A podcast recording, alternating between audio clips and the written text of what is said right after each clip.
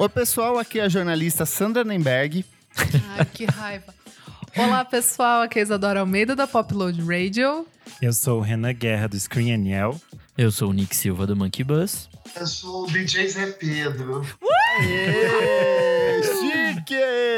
Eu ia, dizer, eu ia dizer que o meu nome é Gal, mas achei que ia funcionar. Boa! E no programa de hoje a gente tá aqui com essa figura incrível para comentar músicas baseadas em histórias reais. Cada um fez a sua listinha aqui, o seu deverzinho de casa, e a gente vai relembrar essas músicas que são incríveis, fantásticas e elas, elas estão totalmente inspiradas em histórias verdadeiras, casos curiosos, romances, mortes, crimes. Vem com a gente nessa jornada maluca hoje. Mas antes, o que, minha amiga Isadora Almeida? Mas antes, pessoal, a gente pede para você que tá ouvindo seguir a gente nas nossas redes sociais. Vai lá, arroba podcast VFSM. Estamos lá em todas para vocês curtirem, todas as diquinhas. Temos o nosso site, vamos falar sobre música.com.br. Deixamos tudo compilado lá para vocês, em servicinho 10 de 10 para ninguém ficar reclamando depois que não pegou as dicas. Bom, a gente também tem o nosso padrim, padrim.com.br barra podcast VFSM, que você pode nos ajudar a partir de 5 reaisinhos. E a gente vai dar o quê? Em troca, você pode ouvir com muita antecedência os nossos episódios especiais do Clássicos VFSM. Hoje, por exemplo, saiu o episódio incrível que o Renan conversou com a Letrux Exato. sobre o clássico da Marina Lima. Só que quem é apoiador já ouviu esse podcast há muitos meses antes. Exatamente, meu amigo Kleber. E o pessoal pode também fazer parte do nosso grupo fechado, né? Para os apoiadores, que a gente fica lá fofocando com o pessoal e pode participar aqui da gravação que a gente tá gravando. Ó, tem o pessoal aqui. Quem tá aí hoje, Isa? O Jefferson Kozanieski, que tá sempre por aqui. Fabrício Neri também, querido. Maria Lua. Gente, facinho então, hein? A partir de Cinco cinco reais, gente. Hoje, com cinco reais no Brasil, você não compra nenhum pão de queijo, mas Nem um você dólar. pode apoiar Nem um um podcast. É isso. Boa. Vamos falar sobre música, gente? Bora! Bora. Pessoas, a gente gosta de ouvir boas histórias, né? E quando a gente vai para esse campo da música, essas histórias estão aí por, por toda parte, por todo tipo de gênero. O, Zé Pedro, você costuma procurar canções que tenham essa, esse contexto, essa história por trás? Você é uma pessoa curiosa que gosta de descobrir o significado por trás das canções? Bom, eu tô, eu tô nessa brincadeira desde os 7 anos de idade. Né? e eu nasci há 10 mil anos atrás. Então você pode imaginar a quantidade de coisa que eu sei, né? Principalmente lá do B, né? E nessa história de pandemia, que DJ acabou, né? Que a profissão de DJ acabou, eu me vi dando aula, né? Sobre essas histórias da música brasileira e jogando esse meu acervo mental e, e visual e audiovisual na, na rua, né? E tem sido muito interessante. Eu tenho lembrado de coisas, né? De assuntos que, que eu me preparo para dar essas aulas e tudo. E eu, eu gosto mesmo é daquela música que ninguém conhece, entendeu? Sim. Eu tenho um pouco essa, essa. Por isso que eu nunca aceitei que alguém me desse uma playlist de Natal, entendeu? Porque a playlist só quem pode fazer sou eu mesmo, né? A Perfeito. playlist para caminhar, a playlist para chorar, a playlist para sonhar. Então, quando alguém me diz, é, você não faz uma playlist aqui para mim, eu fico. É quase como comprar uma calcinha para alguém. um negócio tão particular, sabe? Sim. A gente pode gostar do mesmo artista, mas cada um tem seu, seu ouvido para aquele artista, né? sim. Então eu acho engraçado essa coisa que ficou um pouco clichê. Faz uma playlist, dá uma playlist. Eu acho estranho, né? Porque as minhas playlists, quem ouvir, não vai entender absolutamente nada, né? É um negócio que é totalmente a minha cara. Quando eu preparei essas músicas pra gente falar aqui, né? Eu falei, gente, é. é eu, eu não sou normal mesmo, né? Porque a, a turma vai levar um susto com essas músicas, vai ser, mas, gente, que história é essa, né? É bom, vai aí todo que- mundo aí estão descobrir. as boas, é, as boas exato. canções. Porque apesar do Google estar aí, né? Parece que a cabeça das pessoas diminuiu. É uma coisa Sim. impressionante. É, ontem eu coloquei uma, Eu coloquei a Duda Brack, que é uma cantora que eu adoro, Amo, incrível. cantando, fazendo uma mistura do Dear Prudence com a hora do almoço do, do Belchior. Aí um garoto me mandou uma mensagem: Zé, você errou. A música é do Fagner. Aí eu falei, gente, é maravilhoso. Eu fui olhar, o garoto devia ter o quê? 17 anos? Porque as pessoas, além de não saber, elas ainda são petulantes. Aí eu fiz um trocadilho com ele. Eu falei, você ainda é bem moço para tanta certeza. Entendeu? Aí ele, aí, ai Zé, eu pesquisei, agora entendi. Porque tem um pedacinho do Canteiros, do Fagner, dentro da, na hora do Hum. almoço. Aí você, em vez de dar uma pesquisada, você já vai lá e ataca. Ataca. Ah, internet. Então eu acho muito engraçado, porque na aula eu fico assim, vai, vão muitos pesquisadores na aula, né? E artistas, enfim. E aí eu sempre faço uma aula super lá do B. Aí quando eu ponho uma coisinha que eu considero A, eu vejo que as pessoas também não conhecem. Sim. Então assim, Sim, sim. a- a- o Google atrofiou em vez de ampliar. É um negócio muito doido, entendeu? Sim. Super. Então, então vamos, quando eu falar aqui as minhas, quero ver se vocês sabem, entendeu? V- vamos fazer o teste aqui hoje, então. E vocês, meus companheiros, vocês costumam pro- procurar músicas com histórias, com, com aprofundamento um pouco para além dos versos? Como que é a relação de Adoro. vocês? Adoro. A Isa ama, eu, né? Eu amo. Documentarinho ali. É, eu sou a louca de assistir documentário, adoro, assim, então, quando, eu já até falei em episódio aqui que quando a música reflete algum evento histórico, alguma coisa nesse sentido, assim, ou é uma história da pessoa, né, ali, eu adoro, adoro, acho que a música ganha outras, outras cores. Boa. Eu sou filho de professora, né? Então minha mãe sempre era daquelas que levava a letra pra escola pra ensinar os alunos. Aí tinha Ai, CD em casa que era disso. separado pra ela levar pra aula. Então tudo tinha que saber o que acontecia na letra, de onde vinha, pra onde ia. Então eu aprendi em casa. e eu sempre faço isso, sempre quero saber tudo que tem por trás. Boa. Nick, você que é filho de historiadores também. Opa, com certeza. É, eu acho que eu tô muito com a Isa nessa, assim, tipo, quando existe, não uma profundidade, mas existe, tipo, um evento, alguma coisa que, que link com a música ali, eu acho muito interessante, até, tipo, sei lá, você pesquisar mais sobre o evento, sobre alguma coisa que aconteceu. Inclusive, um desses dos exemplos que eu vou dar hoje tem a ver com isso. De eu não saber, tipo, não saber que existiu esse evento, aí eu ouço a música, falo, tipo, caralho, que foda isso aqui. Aí vou atrás desse evento e vejo a importância dele na época e tudo mais. E a importância a ponto de alguém ir lá escrever uma música, né? Então, Boa. sim. Então vamos começar aí. Ô Zé, pode puxar a sua primeira dica da noite, qual que é a música e qual que é a história que você traz pra contar pra gente. Ai, gente, que loucura. Olha, eu vou começar com uma história muito interessante que existiu no Brasil, né?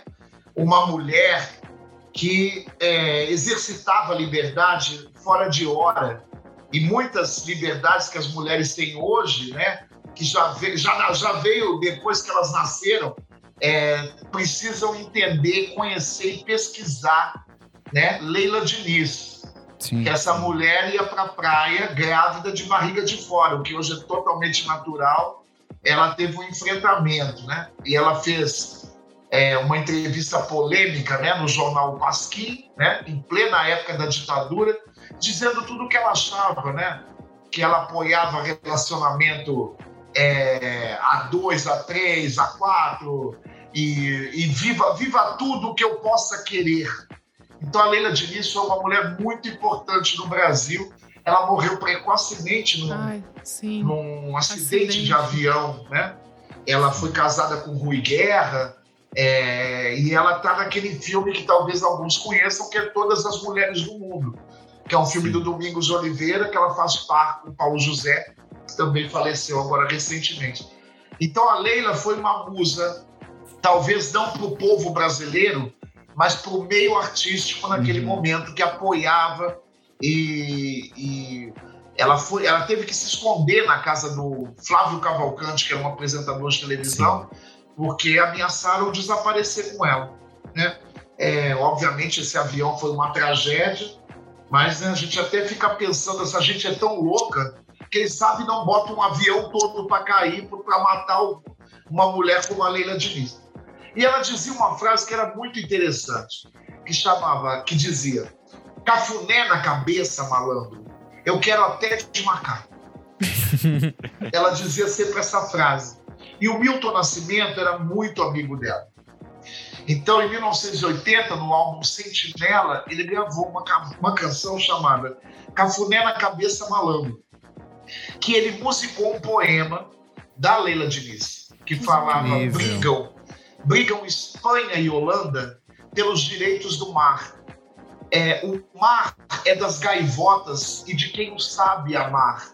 Então, essa, essa canção ele é um haikai que ele ficou, que ele musicou e nem encerrava esse disco. Então essa canção acho que vocês deviam procurar por ela, chama Um Cafuné na Cabeça Malandro, que era uma, uma frase da Leila, com o poema da Leila dentro da, da faixa. Perfeito, ótimo Demais, começo aqui. não Todas as sabia. músicas Assim. Todas as músicas que a gente vai falar aqui hoje, gente, a gente vai montar uma playlist pra vocês, então vai estar junto dentro do link desse episódio pra vocês ouvirem depois que acabar a audição do podcast. Boa. Vamos lá, Isa, o que, que você traz da sua primeira da noite aí? Gente, eu vou engatar então junto com o Zé, eu vou trazer Milton, Milton Nascimento, vou com Paulo e Bebeto, que eu acho uma música muito linda. E a história dela é, é fofa, assim, é, é- é muito linda, né? Que o, o Milton, ele convidou o Carlos Alberto Pinto Gouveia, que é o Bebeto, né? Pra fazer backing vocal na, backing vocal na Saudades dos Aviões da Painari Leila, no álbum Minas. E aí, enfim, o, o Bituca já era amigo do, do Bebeto, né? E da Paula, no caso, que eles eram esse, esse casal de adolescentes lá em Minas. E aí o Milton acabou fazendo a base da música e ele precisava da letra. E aí que ele acabou pedindo pro Caetano fazer. Entregou, né? Tipo, ele entregou a música e aí ele contou a história. Tipo, chegou assim, meio triste, contando que esse casal era um casal de amigos que tinha se separado, não tinha dado certo. Então, essa música nasce meio que como um poema é, antitérmino, assim, sabe? De tipo, que o amor tem que vencer e prevalecer. E aí eu achei muito bonito, porque era pro Márcio Borges e o Fernando Brant é, escreverem a, a letra, assim, tipo, o Milton tava pensando nisso, assim. Mas aí ele acabou falando com o Caetano e, e acabou que o Caetano. é, Eu até tava vendo um texto daí que eles falam que o Caetano matou com pau, porque ele já até colocou no nome, né? Tipo, Paulo e Bebeto. E aí eles estavam co- comentando que se tivessem sido outras pessoas, poderia ter sido, tipo, as cores, os sonhos. E o Caetano já foi super visceral ali. Ele é, escreveu a partir do que o Milton também contou pra ele sobre como era esse casal, né? Eles se amam de qualquer maneira. E enfim, daí eu achei muito bonito, assim. É, e, e é uma. Uma das músicas, sei lá, que eu mais gosto do, do Milton, né? O, o Minas é um puta álbum incrível. Acho assim, um dos perfeitos ali. É, e aí o que acontece é que no final esse casal ele não termina junto, tipo, eles realmente terminaram. E aí mesmo com essa música, eles eh, tipo, a- eu acho que era meio que uma tentativa do Milton, sabe, de talvez fazer esse casal voltar e, mas enfim, mas ficou a música pre- prevaleceu. E eu acho uma das músicas mais lindas da nossa música brasileira. E ele também, essa canção depois acabou tendo essa conotação gay, né? Libertária, né? Que toda, toda maneira de amor, Amor, vale a pena, né? exato, exatamente, exatamente. Então essa canção serviu para dois assuntos, né? Exatamente. Renan, É, eu vou pesar um pouco o assunto. relaxa que eu Eu- também, tô só com coisa pesada. É, mas eu Ai, tentei meu equilibrar, Deus, mas aí tá por isso eu vou trazer primeiro as pesadas e no final a gente fala coisas mais leves. Ai, tá Mas bom. aí a primeira que eu escolhi foi Jeremy, do Pure Jam. Putz, sim. Porque é uma história super pesada que o Ed Vedder musicou, porque ele leu essa notícia no jornal que um adolescente chamado Jeremy, ele entrou na sala de aula e se suicidou na frente dos colegas. Ele tinha 15 anos. E a faixa vai acompanhar um pouco dessa história, até porque o Ed Vedder também tinha tido um colega de escola que anos depois ele entrou na sala de faculdade, alguma coisa assim, atirando em outras, no- nas- nos colegas. E é uma coisa que se repete muito nos Estados Unidos e ele acabou musicando essa, essa história. E essa história acabou ganhando um, um clipe na MTV na época. E ele tem duas versões. Ele tinha a versão que MTV exibia e tem uma versão que é do diretor. Na versão do diretor, esse menino aparece com a arma e, indo em direção à boca, o que dá a entender que ele cometeu suicídio. Mas na versão editada, eles achavam que essa cena era muito violenta, então eles cortam essa cena. E o clipe dá essa intenção que fica, as pessoas ficam na dúvida no final se ele se suicidou ou se ele atirou nos colegas. E aí, com o tempo, depois vão vir essas, esses muitos casos de tiroteio nos Estados Unidos em escolas, tanto que a partir de 99, com o caso de Columbine, a MTV americana nem vai mais exibir esse clipe. Raramente ela vai passar esse clipe porque eles consideram é, muito pesado. E, e, é curioso porque a ideia do, do Ed Vedder, quando ele construiu a música, era dizer para as pessoas meio que. De conscientização, né? É, a ideia dele era meio que assim: você se matar, você só vai virar uma notinha no jornal que ninguém vai ler e você acabou ali, sabe? E a ideia dele era dizer: não, você tem que criar outras coisas, fazer outras coisas a partir daqui. E, mas as pessoas, as pessoas que conviveram com o Jeremy de verdade, a mãe e uma amiga do Jeremy falam que elas não gostam da música. Porque ela, essa música, de algum modo, resume o Jeremy a partir da morte dele e não pelo que ele era antes.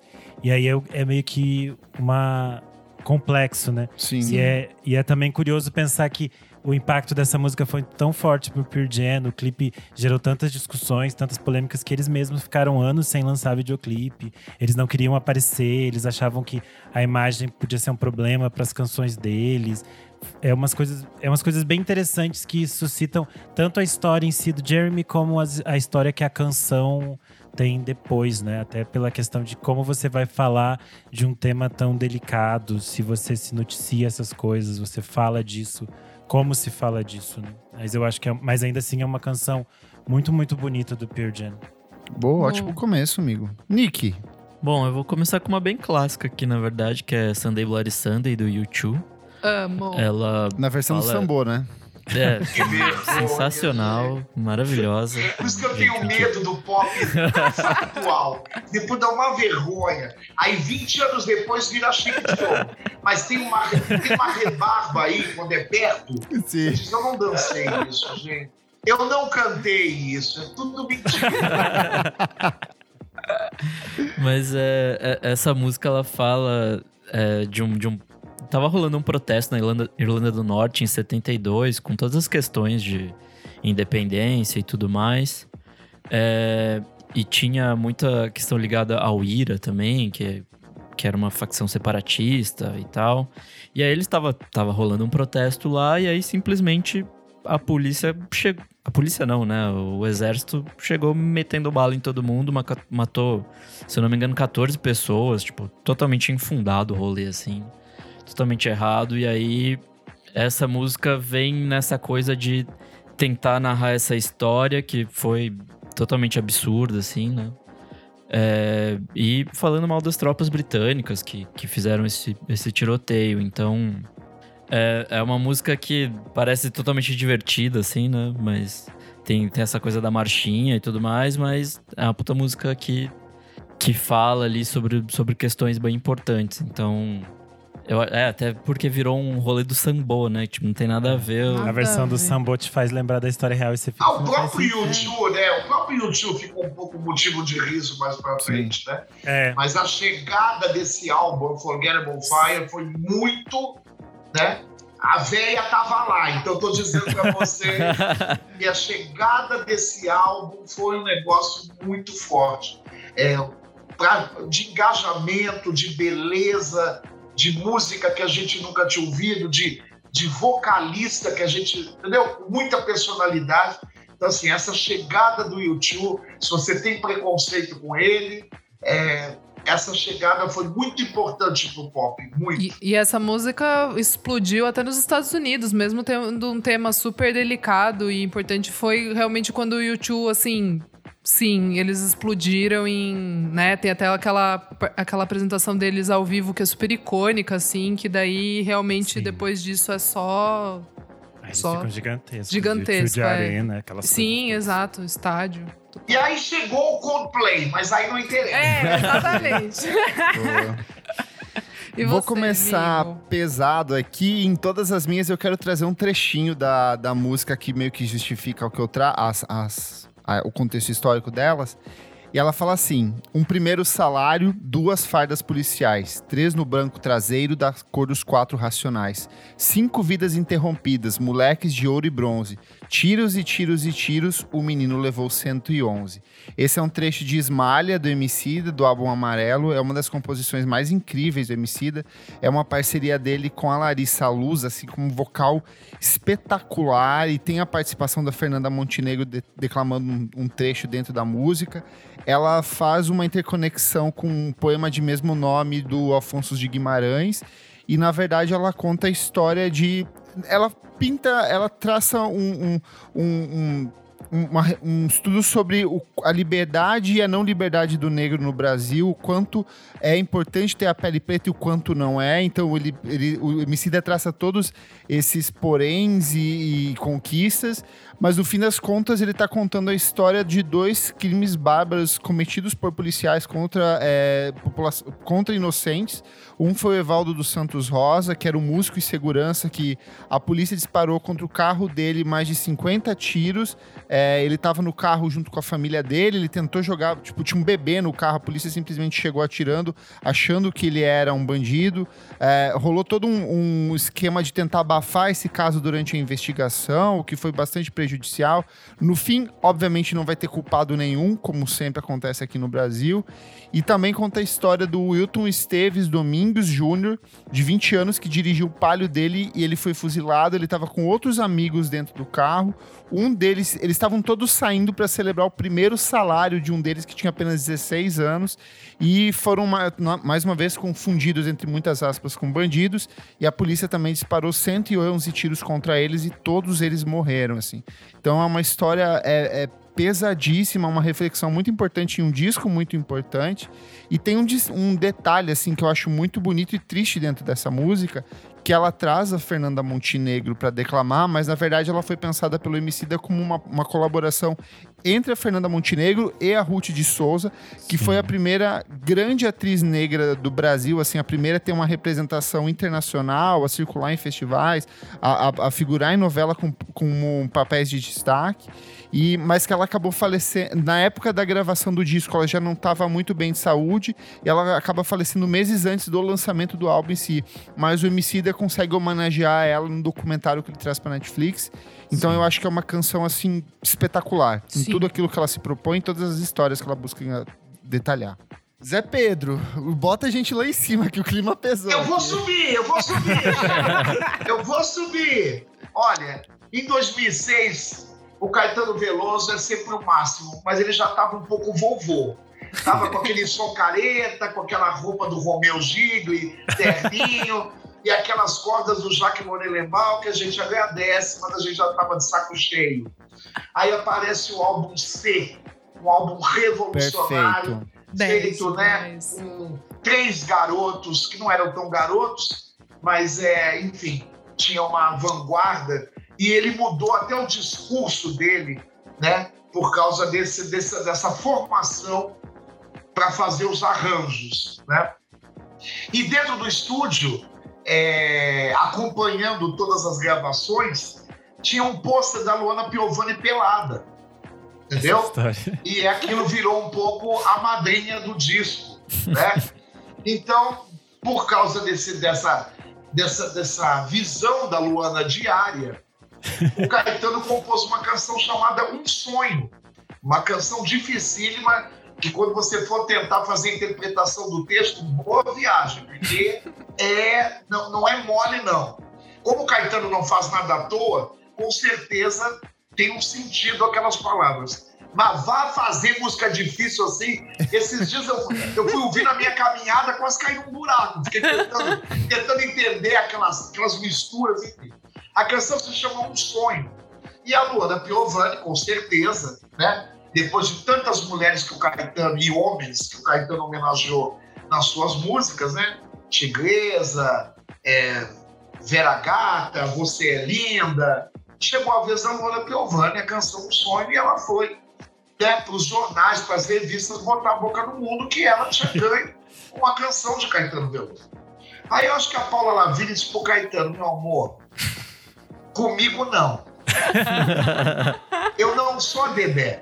eu sou a Paula Navini, comigo não.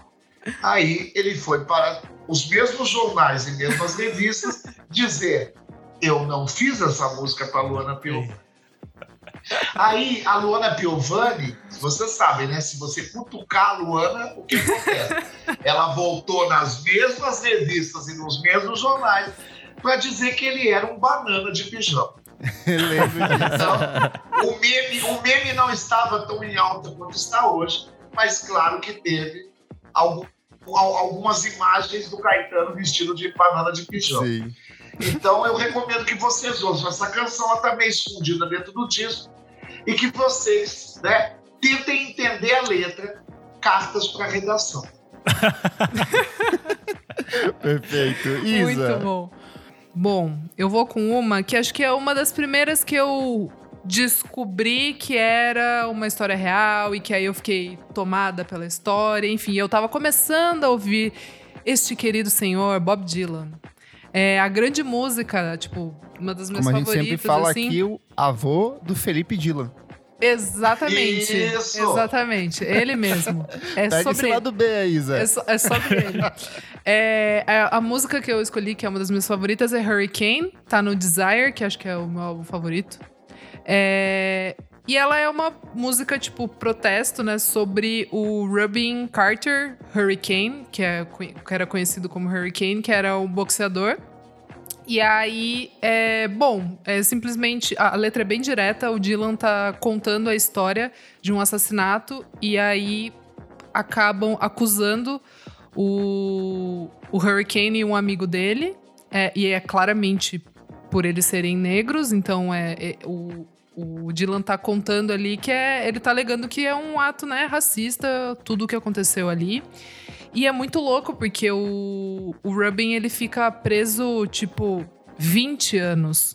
Ele vai preso em 66, ele acaba saindo em 85. E essa música é de 74 ou 75, agora eu não me lembro, que saiu Desire. Mas... E é muito louco, porque a letra, o Dylan tá... Ele tá batendo no peito que, tipo, as autoridades prenderam ele, acusaram ele sem, sem ter provas, entendeu? E é Sim. muito louco, assim, porque o Dylan já tava no, sei lá, sétimo álbum da carreira dele, gigantesco, incrível, respeitadíssimo. E ele bate no peito que realmente. E, e, e, o Hurricane tava preso ainda, ele ficaria preso mais 10 anos.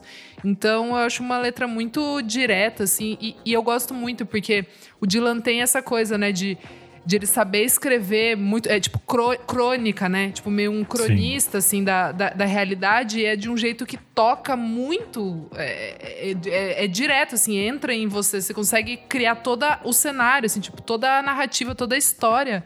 Cara, que é mais o Murder é, Most Fall, que ele lançou de 17 minutos sobre o assassinato do John F. Kennedy ano passado. Tipo, cara, é uma é uma, sei lá, é uma trajetória épica ali que ele tá contando uma história em 17 minutos. Também é outra que fica aí de dica, pessoal, que é incrível. É, porque ele tá. É tipo como se ele tivesse. É tipo um songbook, assim, sabe? De tipo. Ele tá lendo uma história, ele tá contando uma história. Eu acho muito incrível o Dylan, por isso que eu tô elencando essa música. E também por, né, inúmeros outros artistas que sempre, Sim. principalmente nos Estados Unidos ali, desde, sei lá, dos movimentos, desde os anos 60, tentando contar um pouco como é, o racismo opera né, na sociedade norte-americana de maneiras bizarras e, infelizmente, até hoje. Boa. Renanzinho.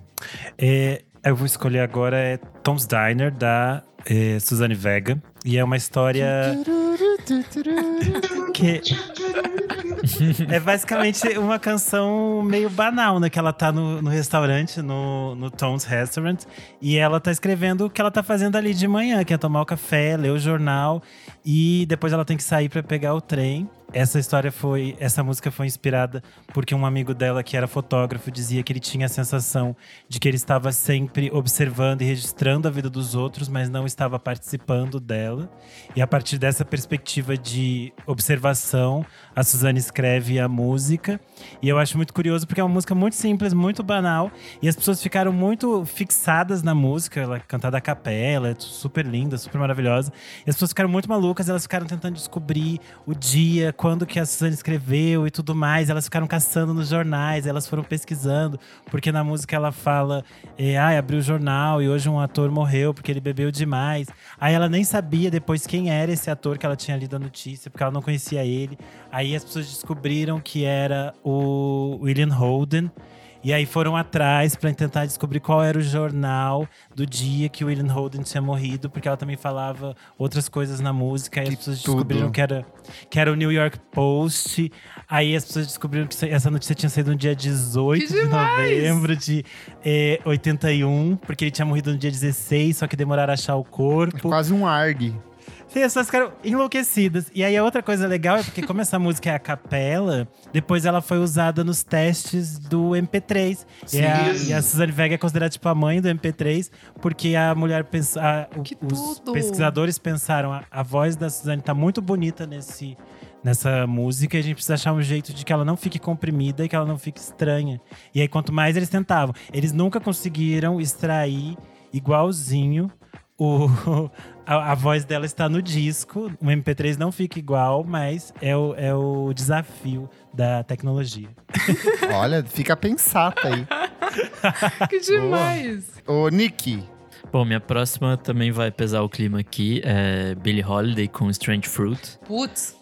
A música pesadíssima. É, eu descobri ela, na verdade, na música Blana the Leaves, do, do Kanye West. Acho que sim. 2013, talvez? 2013, é do Jesus.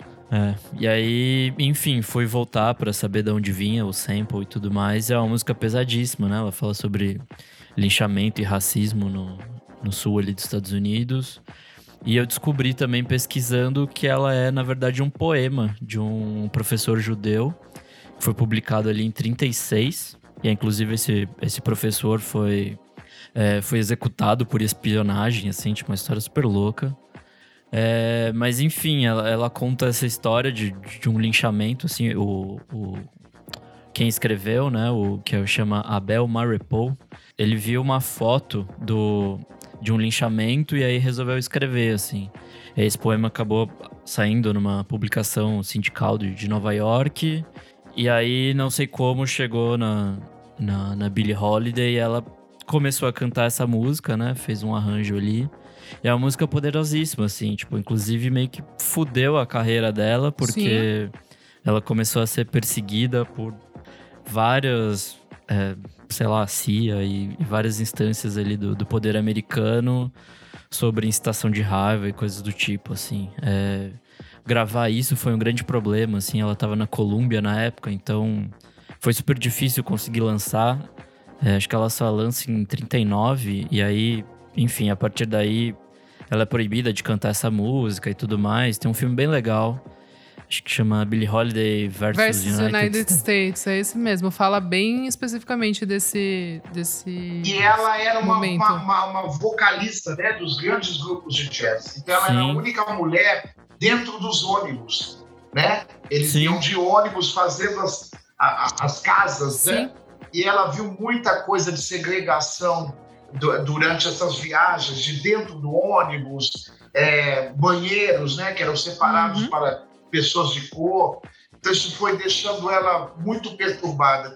E depois a Nina Simone regravou com muito mais fúria, muito mais indignação em 65. Essa é uma canção realmente Sim. emblemática de um assunto que pode ter mudado o jeito do enfoque. Mas esse racismo do Strange Fruit tá aqui ainda. Sim, sim, Sim. E quando você lê a letra e você entende o que que é o Strange Fruit, né? Que são Sim, os é corpos pesado. pendurados, é tipo. É, é, é chocante, assim, tipo. Doloroso. É muito, muito. Eu descobri uma versão também hoje no, no YouTube com o seu Jorge cantando uma versão em português. Ó, é lindíssima. ouvi. Lindíssima. Ouvi também. Vou procurar. Muito boa. É, se eu não me engano, é de 2011. Aí tem Demais. que correr atrás. Vou lá. Me abraça forte agora, que é chegada a nossa Ai, hora. para, vou chorar. Vem, vamos além, vão dizer que a vida é passageira, sem notar que a nossa estrela vai cair. Ai, Em juro, não 25 dá. de setembro de 2012, a de 2002, há 19 anos na semana passada, tecnicamente, um prédio desabou no Rio de Janeiro. É, o porteiro do prédio conseguiu avisar praticamente todo mundo que estava dentro, que salvou praticamente todas as pessoas que estavam lá, funcionários, hóspedes. E ele lembrou que tinha um casal recorrente que visitava esse hotel que não tinha descido. Então ele volta, ele corre, ele bate na porta, bate na porta, essa porta nunca se abre ele escapa, o prédio vem abaixo e no dia seguinte é encontrado o corpo de uma bancária de 47 anos e um professor de 71. Esses dois, eles eram um, um casal de amantes há muitos anos que viviam visitando esse hotel para se encontrar. E ao saber dessa notícia, a, a, família decide nunca revelar os nomes deles, mas o Marcelo Camelo do Los Hermanos encontrou nisso uma fonte de inspiração para Conversa de Botas Batidas, que é uma das Meu músicas Deus. mais bonitas do álbum. E essa estrela que ele fala no final ali, ó, sem notar que a nossa estrela vai cair, é metafórica, mas ela também é física, ela é real, porque o hotel se, chamada, se chamava Linda do Rosário e no topo dele tinha uma estrela. E essa estrela vem abaixo junto Ai, com o hotel, assim. Fico arrepiada. Então é uma canção muito bonita, muito sensível e que ela rendeu, inclusive, uma, um, um trabalho da Adriana Varejão em Otim em 2004, então o ano seguinte ao lançamento do, dessa música, que é a Linda do Rosário, que é aquela, quem já foi em Otim, é aquela construção que são blocos de, de, de azulejo recheados com carne, com o que teria sido carne, carne humana, nessa representação desse casal que decidiu é, se entregar e viver juntos é, pro resto da vida, literalmente, né? Nesse, nesse, nesse desabamento. Até hoje não se sabe se de fato eles preferiram ficar lá ou se eles não ouviram. Mas ao que diz o porteiro, pela quantidade de vezes que ele bateu na porta, eles preferiram ficar lá dentro desse hotel e morrer, morrer juntos. Então, Nossa. uma história muito bonita. E triste. Tristíssima, meu Deus. E essa música não dá, cara. É quando, quando ele vira diz quem é mais. Meu, arrepios. É aquela que a, a, a, plateia inteira vem. Nossa, e todo show, toda vez eu choro, tipo assim. Ah! não tem nada maior que amor. Sabe assim, você já fica tipo, acabou, chega. Ai, maravilhoso. Eu Boa. amo. Vai lá, Zé. Sou eu, é?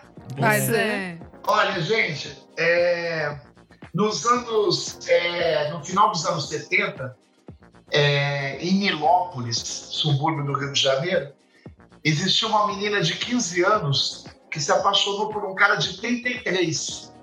E ela, claro, era filha, né?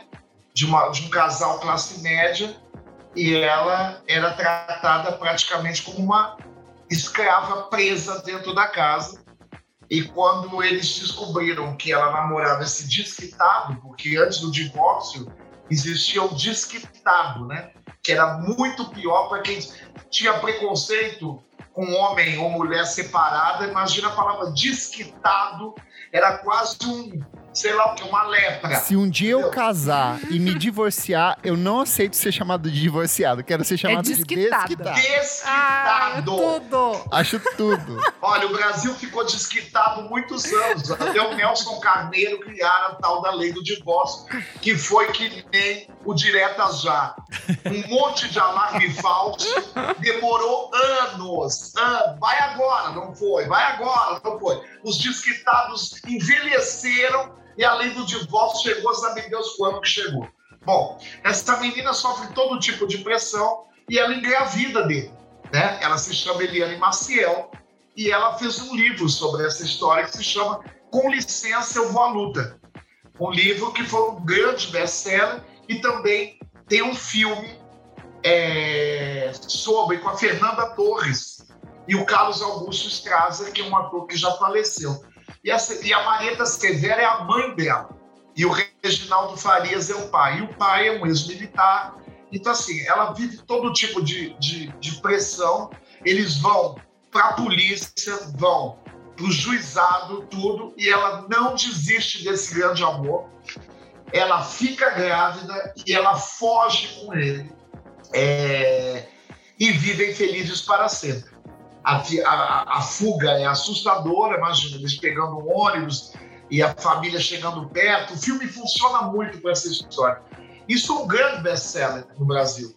E o tema para esse filme é uma canção da Marina Lima, chamada Já Fui, que é a canção que fala, mas com licença eu vou à luta, né? Tchau, coroa. Tchau, cara. Sim, o tempo voa, sou mulher já. Então procure por essa música que é muito bonita do disco Todas da Marina e se chama Já Fui.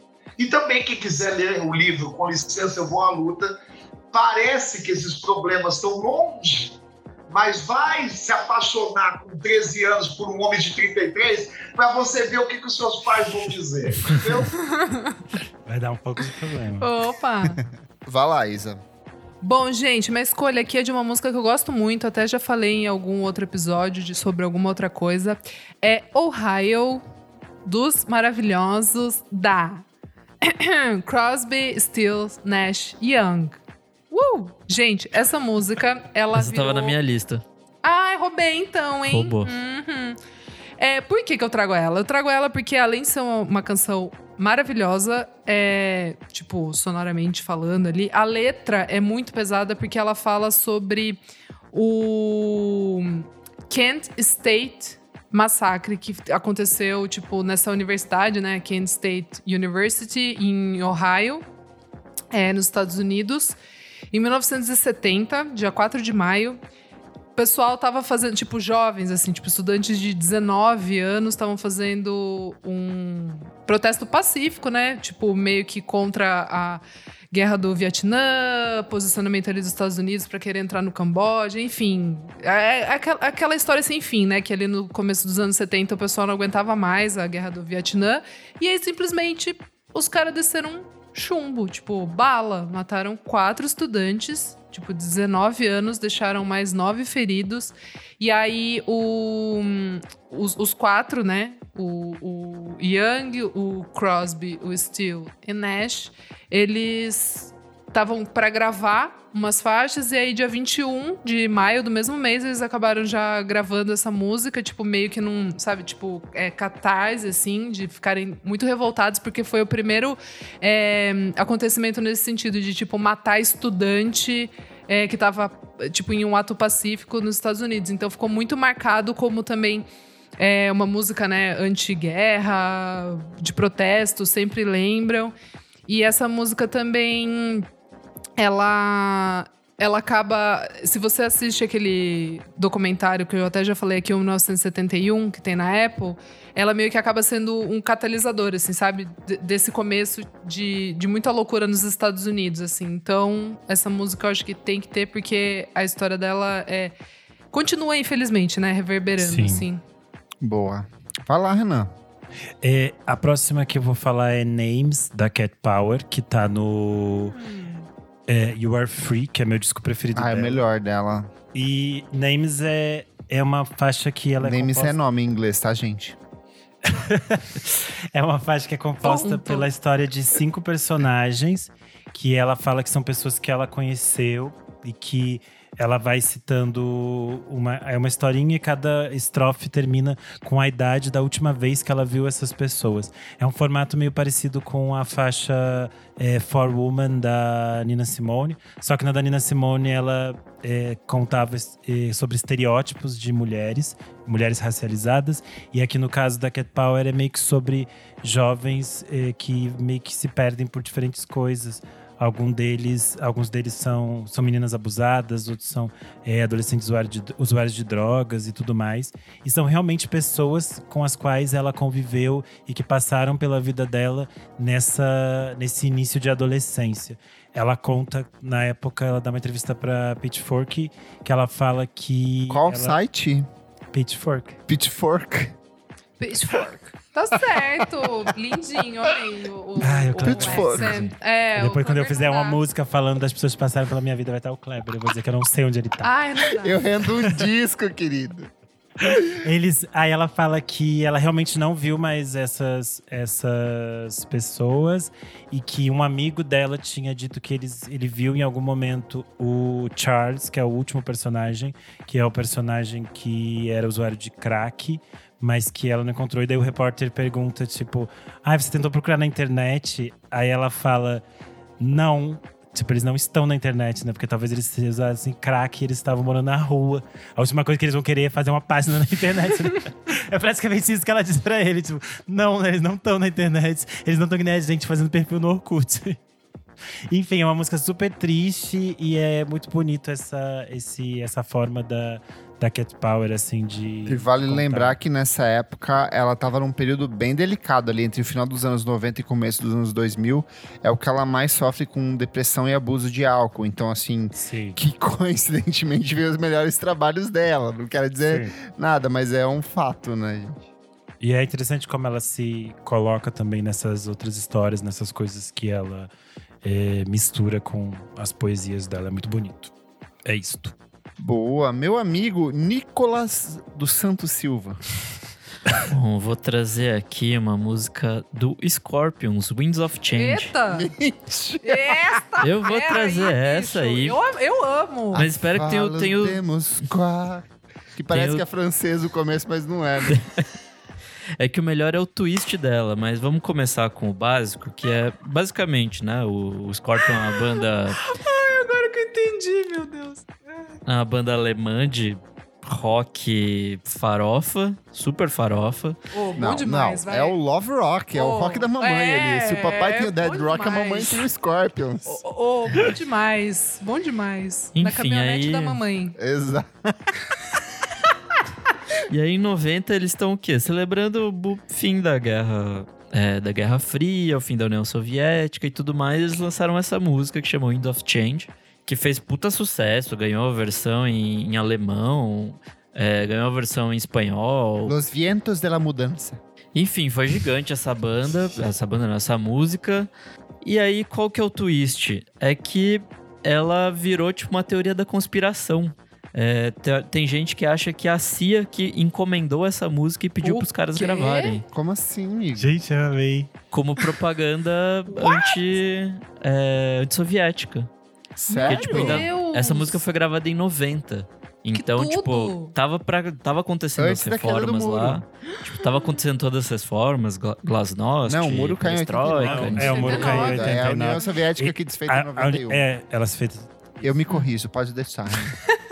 Ela ficou, ela ficou nervosa agora Ela ficou dia que eu não corrigi. nervosa. E aí, enfim, aí essa história é super divertida e inclusive ganhou um podcast. Eu não ouvi ainda, mas eu quero ouvir, pois parece ser muito interessante. É, eu já Essa tenho, é, eu já tenho o resultado final que eles chegaram. Vocês querem que eu Eita, conte? opa, vai, veredito. É, não é real a história CIA. Ah. Ah, Mas, Mas me é- fez lembrar daquele filme Teoria da Conspiração com Mel Gibson e Julia Roberts. Meu Deus. Nossa. Mas isso é importante que o Nick trouxe, que a gente, fazendo essa pesquisa, existe muita fake news sobre história de música. Muito. Sim, E tem arrasou. muita fic que as pessoas inventam na internet que você vai precisar. Ah, essa letra aqui, fulano foi assassinado, fulano morreu e ele tava triste. Não tem. Não, Não é verdade. É. é verdade. Então, fique atento, gente, tem- às fake news. Exatamente. Denuncie. Busque conhecimento. E aí, só como fechamento, esse podcast vai ganhar um- uma adaptação televisiva pela Hulu. Eu não sei quando vai acontecer. Mas aí, enfim, Tudo. é isso. Boa. Gente, vou pegar aqui. Lá vai. Essa é muito, muito extenso, mas é John Wayne Gacy Jr. do Sufjan Stevens. O babado. Eu Ele lança em arrasou. 2005 um trabalho. é, o, o Sufjan Stevens tem aquele projeto que é de fazer. que é uma piada, na verdade, que as pessoas levaram a sério no começo dos anos 2000. Era que era de maravilhoso. fazer um disco para cada um dos 50 estados americanos. 50 ou 51, não sei. Caguei. É, mas são 51 o- mesmo. Isso, mas o principal deles talvez seja o. Ele fez sobre Michigan, que é o, cida- é, o estado de origem dele. E aí ele fez sobre Illinois. É, Ai, e, e é um puta Tudo. álbum, porque assim, ele é um disco, literalmente Tudo. um disco de história. Cada música é uma história diferente. É, sobre personagens, sobre cenas, sobre acontecimentos relacionados ao estado de Illinois. Ai, E dentre as canções tem é, John Wayne Gacy Jr., que quem foi John Wayne Gacy Jr.? Ele foi o famoso palhaço assassino. Ele era aquele serial killer que, ao contrário do que as pessoas pensam, ele não matava as pessoas vestidas de palhaço. Ele era um cara, é, um líder da comunidade, ele era bem conhecido dentro da comunidade dele. Mas desde pequeno ele tinha uma série de problemas por conta de pressão dos pais. Reza a lenda de que ele sofreu um acidente, bateu a cabeça e isso foi meio que é, é, desencadeou uma série de outros problemas em relação a isso. É, ele era um bissexual, cas ele casou-se com duas mulheres, teve filhos e tal, mas no fim das contas o que ele tinha interesse maior era em homens, em homens novos, e ele acabou assassinando uma dezena deles. Ele costumava levar esses caras para dentro da casa dele e ele falava assim: como ele fazia essas apresentações vestido de palhaço, ele fazia truques de mágica, ele tinha é, elementos de, de truques de mágica, então aquelas cordas que dão nó, que você consegue desfazer, algema Sim. e afins. Ele fazia esses truques com esses caras, só que depois, quando ele ia aplicar nessas pessoas é, esses truques, ele substituía a corda por uma corda real ou o, a algema por uma algema real, acabava aprisionando esses caras e ele torturava esses caras até a morte. Como ele foi descoberto? Porque é, já tinham boatos de que ele, tipo, tinha. que ele sequestrava esses, esses rapazes, rapazes que prestavam serviço para ele acabavam desaparecendo, mas ele matava e ele enterrava as pessoas embaixo do sótão, da, embaixo do, da, da casa dele. E ele enterrou tantos corpos que o cheiro de podridão, a coisa Meu já estava vazando. Então ele precisava contratar pedreiros para fazer mais espaços embaixo da casa e para ele conseguir ter mais espaço para colocar esses corpos, até que a polícia consegue pegar, fechar um cerco em cima dele por conta de um, um, um, recibo fiscal que encontraram no bolso do casaco dele que pertencia a, a um dos últimos meninos que ele acabou sequestrando. É, existem vários podcasts que contam a história do John Wayne Gacy. Pega aí o seu favorito de, de, de, de Real Crimes e ouça essa música do Sylvian é que é fantástica, assim. Ele traça é, ele traça todo esse contexto sem necessariamente romantizar essa história que é totalmente problemática. Sim. Eu fico chocado que eles não fizeram até hoje um bom filme. Um filme, disso. né? Eu também. O filme que tem é ruim. Eu fico chocada, mas eu adoro na história do John Wayne Gacy que antes, muitos anos antes dele ser preso por ser um psicopata, ele foi preso por sodomia. Exato. E aí, e aí o primeiro casamento dele acabou por causa disso. É. E aí, e aí tem outra ele... história é. bem curiosa sobre que ele, loucura, que, que ele que vai preso e ele fica no corredor da morte durante, tipo, 10 anos, se não me engano, 10, 11 anos, 10, 15 anos. E nesse período ele começa a pintar quadros que são vendidos a, tipo, é, milhares de dólares. Inclusive tem uma banda que eu gosto muito, que é a Melvins, que é a capa de um dos primeiros Nossa, discos é dele. dele. É um palhaço pintado pelo John Wayne Gacy, assim. Nossa, e aí tem vários debates em cima das artes uma... do, do dele, se isso é, é válido ou não é, porque assim a, acaba figurando muito a imagem do serial killer e a gente esquece das vítimas, né? As vítimas sempre claro. acabam apagadas, são, viram essa coisa da a vítima do Joe Wayne Gacy. Isso é terrível, né? Sim, sim. Então, dei uma pesquisada que é uma história é, terrível e fascinante ao mesmo tempo. Assim. Nossa, credo. Pesou. Vamos lá, Zé, sua última. Bom, a, a próxima é pra gente dar uma risadinha, como sempre é, os rapazes baianos, Caetano e Gil, né, a vida inteira se apaixonaram e fizeram canções para suas musas e admiração dos seus musos, né? Porque Caetano e Gil, quando voltaram do exílio, resolveram cutucar o assunto bissexualidade nesse país totalmente é, terrorista, assustador, guerra, ditadura no pé. Imagina você botar um tamanco holandês, pintar a boca de vermelho e fazer os trejeitos da Carmen Miranda no palco. Então você pode imaginar o que Caetano e Gil provocaram nessas cabeças. E o Gil é, fez uma canção para uma mulher que estava no auge naquele momento, 1992, chamada Xuxa. Conhecem a Xuxa? Conheço. Pois é. Menina Xuxa Lopes, né? A Xuxa, isso. A do, a do Walter Ubucuri, a Xuxa. Do Amor Estranho Amor. Bom, a Xuxa era rainha, é até hoje, imagina, em 1992. E o Gil fez no álbum Parabólica Mará, de 1992. Que é incrível, por sinal. Uma canção chamada Neve na Bahia, que até hoje eu não entendi se ele tá derrubando a Xuxa ou se ele está aplaudindo a Xuxa, entendeu? Porque começa dizendo Xuxa bruxa. Então eu já, não, entendeu? já fiquei em dúvida no início. E depois a letra vai, dá um beijo, dá um tapa. Dá um beijo, dá um tapa. Então, por favor, ouçam Neve na Bahia com Gilberto Gil e descubram se ele amava a Xuxa ou odiava. Xuxa bruxa por causa da bruxa queca que ela foi fazer depois. Então era um- Exatamente. Acho que ela acredita, ela acredita em duendes, né? Talvez por isso seja bom. Exatamente. Boa. Acho que ainda não tinha, ela não tinha visto o Duende Não, ainda. não tinha. Não, Não, é não, depois. é depois. 92 ainda. É, não. É E mais ela- pra frente. 2000 e pouco que ela vê. Boa. Xuxa e os Doentes. Amei. Gente, eu vou escolher aqui um dos meus hinos do karaokê. É, que eu descobri essa, essa história.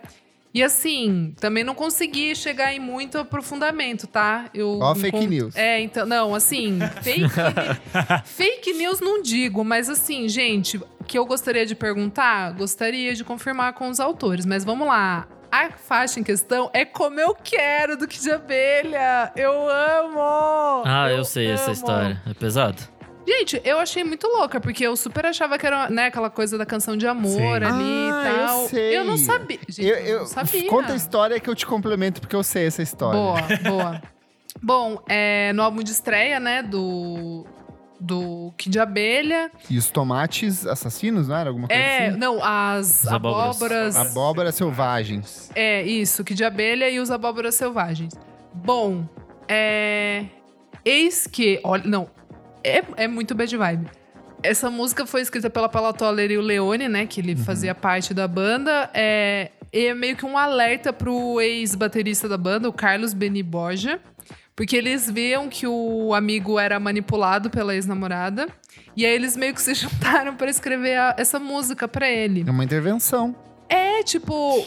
É, é- é como eu quero falar de uma namorada abusiva. Que daí, tipo, Posso ela dar um quer exemplo de remodelar uma coisa, Isa? o, o namorado. Ai, o No quê? acústico que o Leone lança, ele lança uma versão que ele começa fazendo uma interpretação é, voltada assim, a essa versão clássica do, do Kid de Abelha, que é Uh, eu quero, você, como, eu quero. Ele fala assim.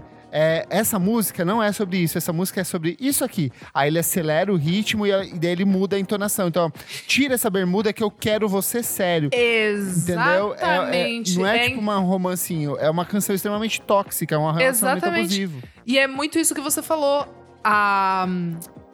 É, é tipo, o- a, a cadência da música, se você acelera ela, daí você entende que essa música Sim. é completamente problemática. E eu super adorando, eu sempre adorava, tipo, como eu quero. Sabe assim, tipo, de como eu quero essa pessoa, não Sim. de tipo. É como eu quero. É como eu quero, exatamente. E aí eu fiquei tipo, gente, meu hino de karaokê, que triste isso, cara. Mas música é interpretação. Exata- E aí, se você interpreta dela positivamente, vamos de terapia. Exato, exatamente. Eu- exatamente. Eu interpreto ela como a Paulinha canta, que é desse jeito super delicado e lindo. Paulinha, musa da direita. E eu, ela Usa essa é? gíria. Você tá Ela é meio brincando? misteriosa, uou, ela é meio misteriosa. Ah, não. Pô, sério? Aff.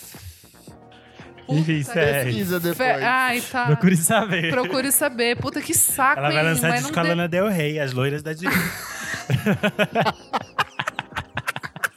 Gente, eu não tava sabendo dessa. Olha lá, é isso, né? Que inferno, né? Tá bom então, gente. Mas eu, eu não sabia dessa história, e já que ela é um É clássico e figura todos os karaokês do Leãozinho, número 108 97 4, pra você pedir no karaokê, então acho, acho que precisava estar aqui. É isso. Ai, ai. Vai lá, quem é agora? Sou eu.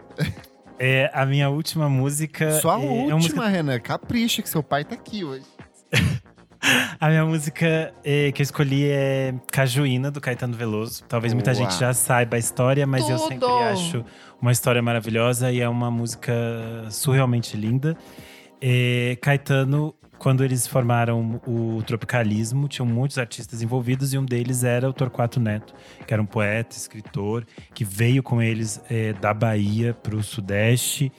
E o Torquato, ele já tinha alguns problemas eh, de saúde mental, mas ele fica, ele piora, essas coisas se deterioram muito mais na ditadura e quando os amigos dele, a maioria tá exilado. Então ele tá muito sozinho aqui e ele acaba se suicidando aos 28 anos.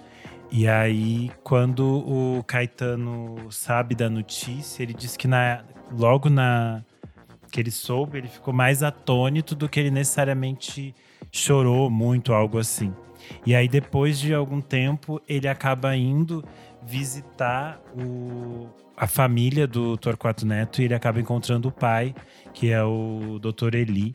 E ele tá em Teresina, como fala na, na música, e a música é basicamente a descrição desse encontro. Todas essas coisas que ele fala na música é o encontro com o pai do Torquato Neto, que ele fala quando é, tu me deste a rosa pequenina, é porque o pai do Torquato Neto é, cultiva aquelas rosas. Tem um nome para essa rosa, que é uma rosa bem pequenininha que fica no jardim. Eles tomam a cajuína e ele diz que ele chora muito, que ele chorava, que ele não parava de chorar e que tem uma hora que ele fica deitado no colo do, do pai do Torquato Neto simplesmente chorando. E aí eu acho surreal que ele, ele, depois desse encontro ele volta pro hotel e escreve numa sentada só Cajuína. E é surreal porque a música é toda construída nesse nessa rima do Ina, né, que é Cajuína, é Cristalina, Teresina, Destina, Sina. E, e o menino triste que ele acaba falando é o Torquato Neto. Então eu acho a música muito simbólica, assim, e, e, e delicada. Ai, É que gostoso, Renan. O clima. É assim, eu, eu comecei e terminei com Ah. suicídio. Hashtag setembro amarelo. Vai lá, Nick. Bom, minha última música também fala sobre morte, então, uhul! É, Próxima edição que a gente for gravar isso, Cada vamos um combinar. escolhe uma. é, É, não tipo, pode tem que ser do morte. trem da alegria, daí o outro Isso, escolhe da Xuxa. Da Eliana, mas sem ser do disco ao contrário lá. Virar ao contrário, não pode. Desse não Tem que pode. ser laranja e Benenes. É isso. bom, mas minha última escolha é Guarantee, do Ed Vedder, que tá na trilha sonora do Into the Wild, que é um, Hum, um filme crer. muito bom ali, lançado em 2007. Triste também. É, essa, tipo, ele fez a trilha sonora toda, né? Mas é, essa música talvez meio que resuma a história ou sei lá, seja o ponto final dessa história, que é quando o Bom, a história é basicamente um, um cara americano que chama Christopher McCandles, que, enfim, era tipo. Se formou, acabou de formar na faculdade e tal, e ele era meio gêniozinho, e aí ele é rebelde que era, sai visitando Estados Unidos. Não tipo, é, ele cumpre todas as obrigações familiares e que a sociedade impunha e Sim. decide viver a vida de um jeito que ele considerava correto, que é como um nômade se integrando à natureza e percorrendo os Estados Unidos. Sim, é, essa história é bem legal, assim, tipo, já virou livro, já virou filme. Não conta o final, tá? Mas eu acabei de falar. Não, você não fala. Ah, é verdade. Eu falei que era sobre morte, então, assim. É, e aí, assim, é, acho que essa música resume bem essa história. E, e se você quer saber dela rapidinho, vá ver, ver o filme. Mas enfim, esse cara morre em 92, no Alasca. É, ele tem uma aventura lá, ele fica, tipo, vários meses e fica preso no, no inverno. E aí, Dá ruim, né? Dá ruim. É, ele acaba não sabendo o que comer e aí morre, tipo, envenenado com plantinhas. Mas, é, enfim, essa história tipo, é bem, bem bonita, assim. É, é um filme inspirador, pelo menos foi pra mim na, na E a adolescência. música até ganhou. A música ganhou o Globo de Ouro de melhor É canção. né? verdade. Foi indicado ao Oscar, não foi? Acho que foi.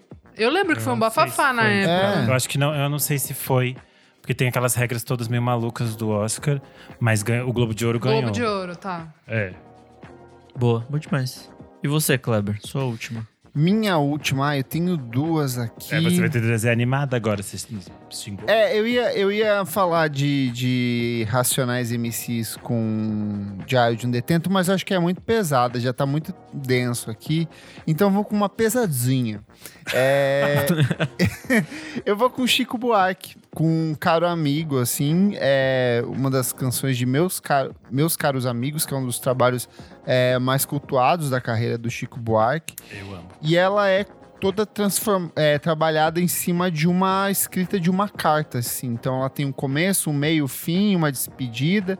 E o que que acontece? Essa música, ela foi composta meio que em homenagem ao Augusto Boal, que é um dramaturgo brasileiro importantíssimo. Ele é, é um do- dos criadores do, do teatro do oprimido, assim, que foi um dos caras que pensou no teatro como esse componente de transformação social, de usar do teatro para falar sobre essas indignações e sofrimentos da sociedade brasileira e educar de alguma forma as pessoas. Ele percebeu que quando ele simplificava essa mensagem e traduzia esses elementos do cotidiano para essas pessoas mais simples, elas entendiam essa mensagem com uma clareza ainda maior do que simplesmente sentar e ler um livro gigantesco que está totalmente deslocado da realidade deles.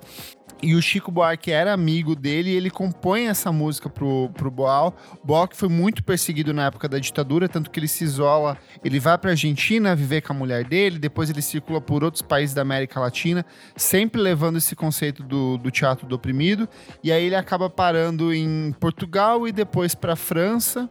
E aí, o, o, o que, que acontece? É, é legal dessa música porque o Chico também acaba exilado, mas depois ele acaba voltando. E, já, é, e ele traça muito dessa coisa de dessa falsa normalidade que a gente acaba vivendo em tempos de ditadura. Então, eu quero poder é, pegar um trecho aqui que ele fala assim: aqui na Terra estão jogando futebol, tem muito samba, muito choro, rock and roll. Uns dias chove, outros dias bate sol, mas o que eu quero lhe dizer é que a coisa aqui tá preta. Então ele pinta esse panorama do Brasil dos anos 70, Brasil vendendo a, a vencendo a Copa, é, o falso milagre econômico que a gente estava passando nesse período. Então é uma música muito complexa e ao mesmo tempo muito acessível, muito convidativa. Ela é o tipo de um sambinha do, que, tipo, rola fácil. É um samba qual... muito gostosinho é um de ouvir, gosto... né? Tipo... gostoso de se ouvir, assim, mas que ela tem uma mensagem muito profunda. E eu acho importante trazer ela porque ela é uma das centenas de canções que a gente tem na ditadura que são todas cifradas, são todas misteriosas, que vai desde debaixo dos caracóis dos seus cabelos até é, caminhando e cantando e seguindo a canção e todas as outras Tem Jorge Maravilha, do próprio Chico, que é Exato. ótimo. Exato, então é, é, tem muita coisa, mas eu acho que é, meu, cara, meu cara amigo, ela sintetiza nessa coisa do como as pessoas se comunicavam na época e que era justamente por meio dessas cartas e cartas muitas vezes que caiu nas mãos do governo, eram censuradas, avaliadas. Então acho que é uma música bem impactante. É como, é como, se fosse uma carta mesmo, é né, para quem tá mesmo, fora. Né? Eu acho e tem o Chico tem também uma para tem a Angélica, né, que era pra Zuzu Anjo também. Sim. O Chico sim. tem muitas, muitas faixas que são que você tá ouvindo, elas já são tristes por si só. Aí quando sim. você descobre a, a, o contexto, né? O, o, que tá por trás, você fica, gente, horrível aqui, gente, que lugar. E é legal é assim esse? que ela pinta tanto um retrato da época que ela pega um trecho da época do relacionamento dele com a Marieta Severo. Então, a Marieta manda um beijo para o seu, sabe? Que ele cita lá no final. Sim. E eu acho que ela Ai, fecha de um casal. jeito muito Ai, bonito tudo. e triste, que é Vamos entrar nisso. quando ele fala a todo o pessoal adeus. E tipo assim, você nunca é, escreve numa carta adeus.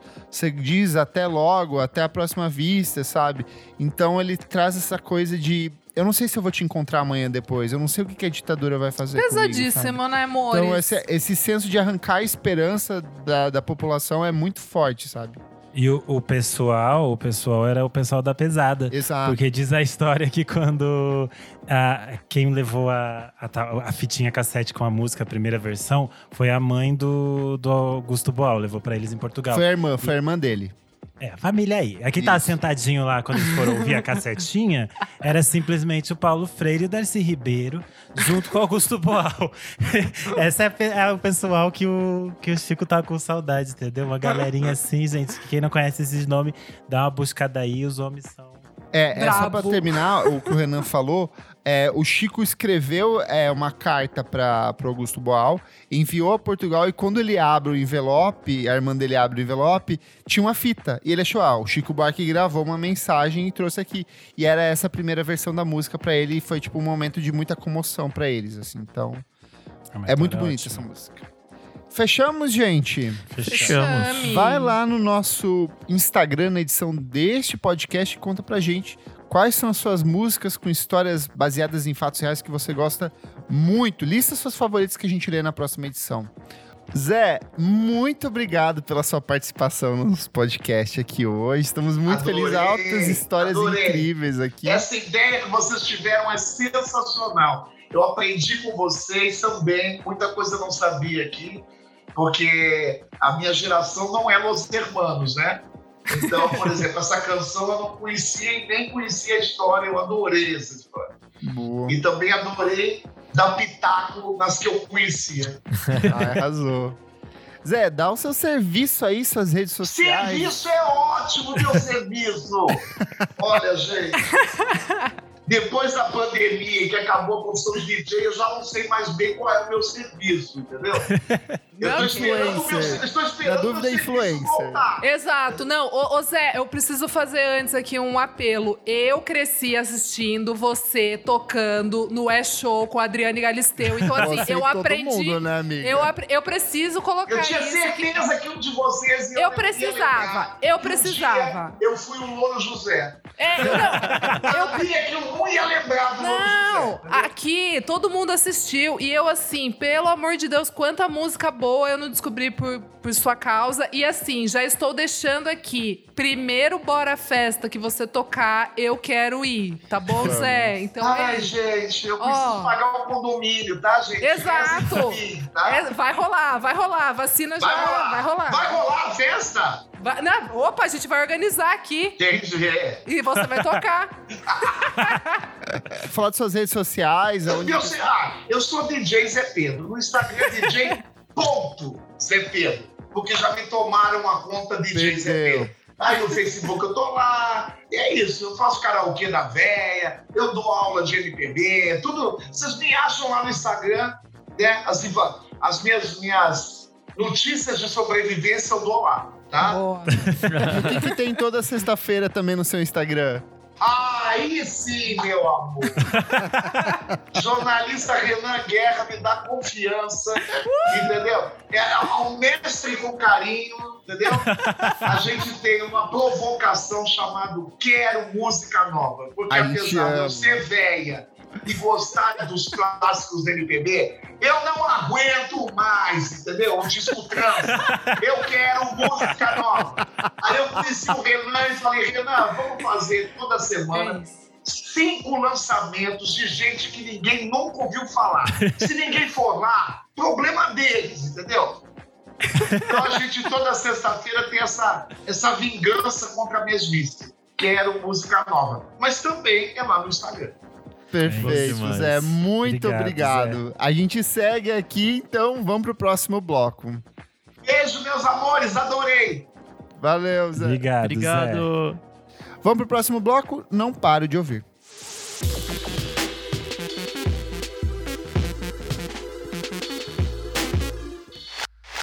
Não paro de ouvir. Nick, conta pra gente o que é esse bloco. Nesse bloco a gente dá dicas de coisas recentes que a gente não para de ouvir. Você quer começar pra gente, então, contando o que que você não parou de ouvir? Bom, tenho duas diquinhas. A primeira é uma música do Makaya McCraven, que é um jazzista fudido, baterista maravilhosíssimo. É, ele tá com um novo álbum que é meio de remix, mas são versões recriadas por ele, assim. Chama Deciphering the Message. Que é basicamente ele pega um monte de gente ali da, da Blue Note e vai recriar as músicas do jeito dele. Tem Art Blakey, é, Dexter Gordon, enfim, uma galera fodida. E aí, essa música nova é, que ele tá fazendo chama Autumn in New York, do Kane Burrell. É uma misturazinha de jazz com, sei lá, uma coisa parecida ali com hip hop. É super easy listening, assim, tipo, maravilhosa. Cinco minutos de música, sensacional. Minha próxima é uma coisa que eu vi no Música Instantânea, olha só. É o Hum. disco Ai, vai da, da Nala Cinefro, Ah, você roubar. Ah, o Space 1.8. eu amo. Nossa senhora, que disco maravilhoso. É, Me lembrou muito o que o Floating Points lançou esse ano. Ai, menina, vou ouvir então. É, É de exatamente ser... que tá na crítica, inclusive. é, eu tô com eu ela não aberta li aqui, inclusive. ainda essa, hein? Hum. A crítica É. eu não li e a música eu não ouvi. Ai, gente, que discão. Que país é esse? Puta, é um disco muito meditativo, assim. é, Acho que é impossível não trazer Alice Coltrane quando se fala desse, desse jazz mais espacial e, ou sei lá o quê. É, para mim lembra muito também é ela, né?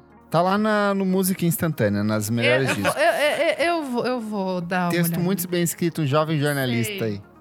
Jovem.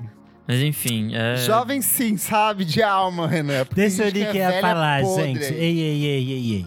Vamos é um disco maravilhoso, assim, tipo, meio espacial, meio etéreo, é super meditativo, assim, tem poucas músicas que são mais agitadinhas. É, ela é belgo-caribenha, mas foi criada em Londres, então ela traz um monte de gente dessa nova cena de Londres pra fazer parte desse disco, inclusive a Nubia Garcia, que que É, tem os Lançou um caras do Ezra também. Collective que vocês ah, gostam. então é 10 Tem cara 10 dos pra mim Sons of Kemet, assim. Aí, pronto, aí já deu, já vendeu o peixe. é um absurdo.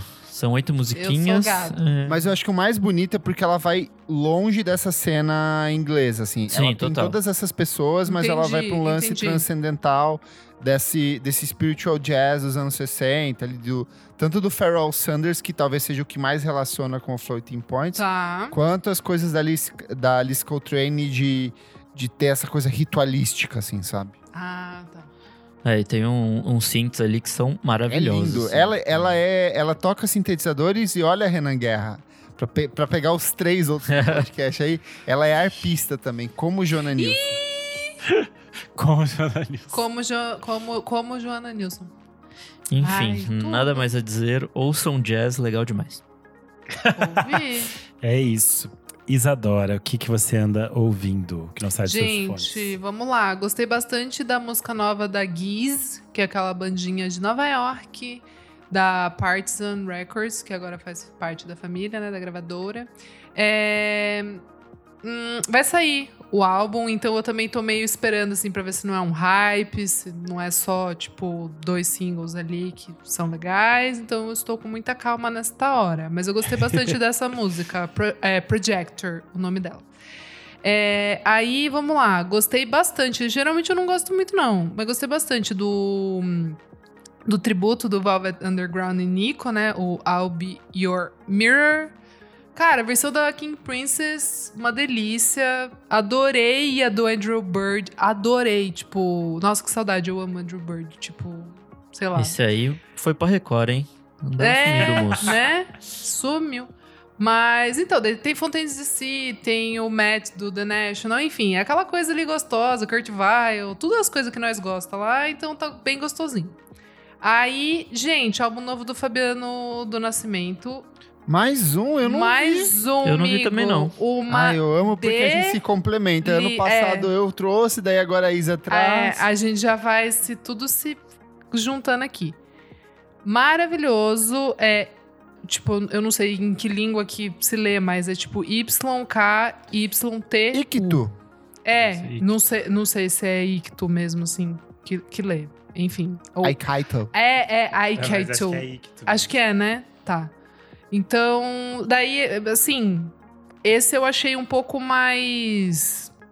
Mais viajadão, assim. Tipo, mais. é, tipo a capa, eu não sei explicar, mas a capa do álbum é, é, é meio que isso, assim. Ele tá sozinho, assim, num- no que parece ser um deserto, tem uma montanha. É, eu acho que passa bem a, a brisa do, do negócio. E é ele só tocando, pelo que eu entendi, é, o- é só ele tocando, tipo guitarra, assim, é, é cordas, né? Sim. Achei bem bonito. Gostei também de um coletivo chamado Fenda, que é a Laura Sete, Isa Sabino, Maie, DJ Kindle e a maravilhosa Paige. E a música se chama Tenta. Tem produção do Coyote Beats, hip hop, treta, muito bom. Adorei, assim, tipo, o beat fica bem na cabeça. Achei muito, muito legal. Tem um cli- já, já vem com o clipe também, gostei bastante. E para encerrar, descobri uma cantora chamada Misso Extra. Eu amei. Ela só tem duas faixas. Eu acho que pode vir um hashtag vem aí bem grande, assim. Vem aí, porque- vem aí, Vem vem aí. É, Ele é tem uma faixa. É, ela. É, ela. Mas ela. eu imaginei que era de. Missô mesmo. Tô vendo a capinha aqui. É, mas ela mora em Londres. Pelo que, pelo que eu entendi, é tipo. A mãe ou o pai é de descendência asiática e a mãe ou o pai é, é inglês. Então, ela é baseada em Londres, mas, gente, achei muito legal. A faixa é 1013 e tem uma outra que chama Adventures of a Trick and Duck, que eu achei muito boa. Muito boa mesmo. É isso. Arrasou. Eu tava olhando aqui e, o- e a palavra é icto mesmo, e ela é do Guarani, significa vento. Ah lá, boa. Eu ia falar que eu achei que era alguma coisa tipo É, peruana, é, porque total. tipo ele parece que tá num deserto do salar, sabe? Super. É, é essa vibe, cara. É essa, Mas quando é- eu falei é do, que a do capa... Brasil, é do Brasil a É palavra. isso. Arrasou. É isso. Agora eu vou dar minhas dicas antes. Por quê? do Kleber, porque eu vou te deixar pro final, porque É. você traz o compiladão. É, eu amei a nova faixa da Hannah Vu, Keeper.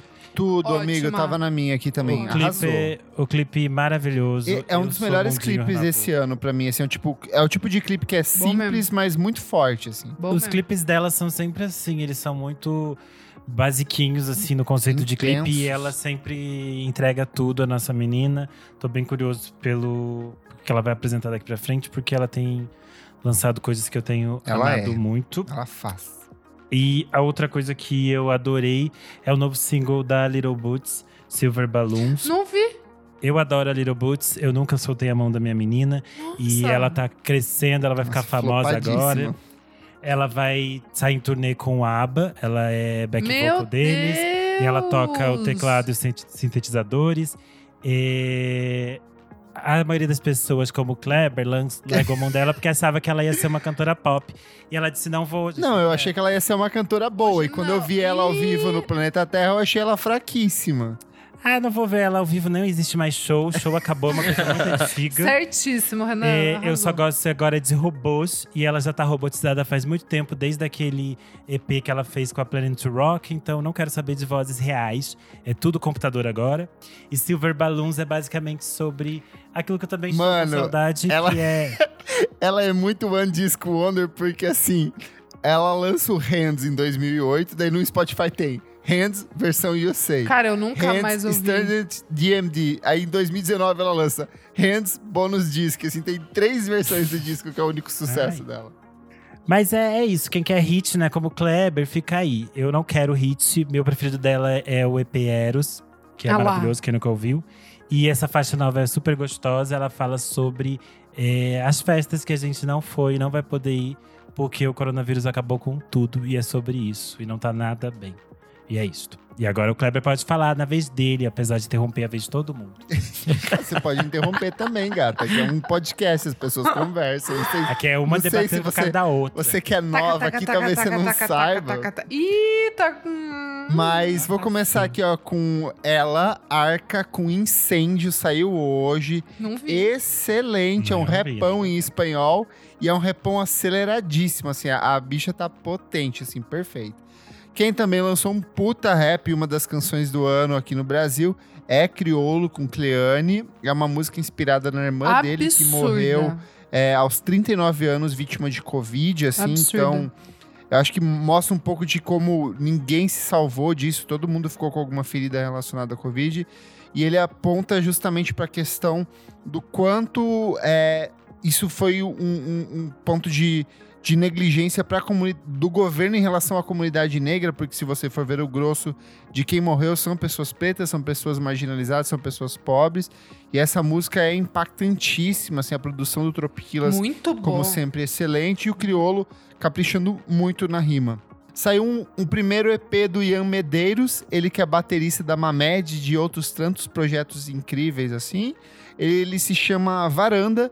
É um EP muito gostosinho. Eu vou recomendar que vocês ouçam a música chamada Hit. Que ele faz toda essa rimazinha terminando com It no final, assim, então é um trabalho bem bonito.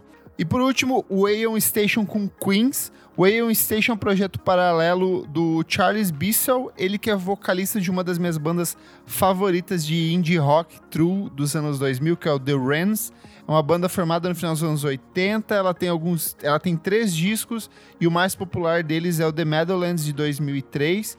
E ele ele resgata um pouco dessa, dessa energia desse indie rock dos anos 2000. Então tem ecos de Built to Spill, Wolf Parody, Clap Your Hands Say Yeah, Symbols It Guitars, essas bandas que são mais lá do B do, do, do indie anos 2000. E de disco, a- além do que o Nick recomendou, que é fantástico, Vou recomendar o Vauruvan com Manso Quem Morde e Acordado. O Vauruvan é mais um projeto paralelo do Caio Lemos, que é o multi-instrumentista do Cataíra e do Bri, que eu já recomendei aqui. Então é um disco de black metal atmosférico com um quesinho de samba ali no meio, de um jeito totalmente torto, do jeito que só ele pode produzir. E é uma parceria entre ele e o Bruno Augusto Ribeiro, com quem ele tinha trabalhado no Bri. Muito bom. Vamos para o próximo bloco do programa. Você precisa ouvir Desístoles. Boris.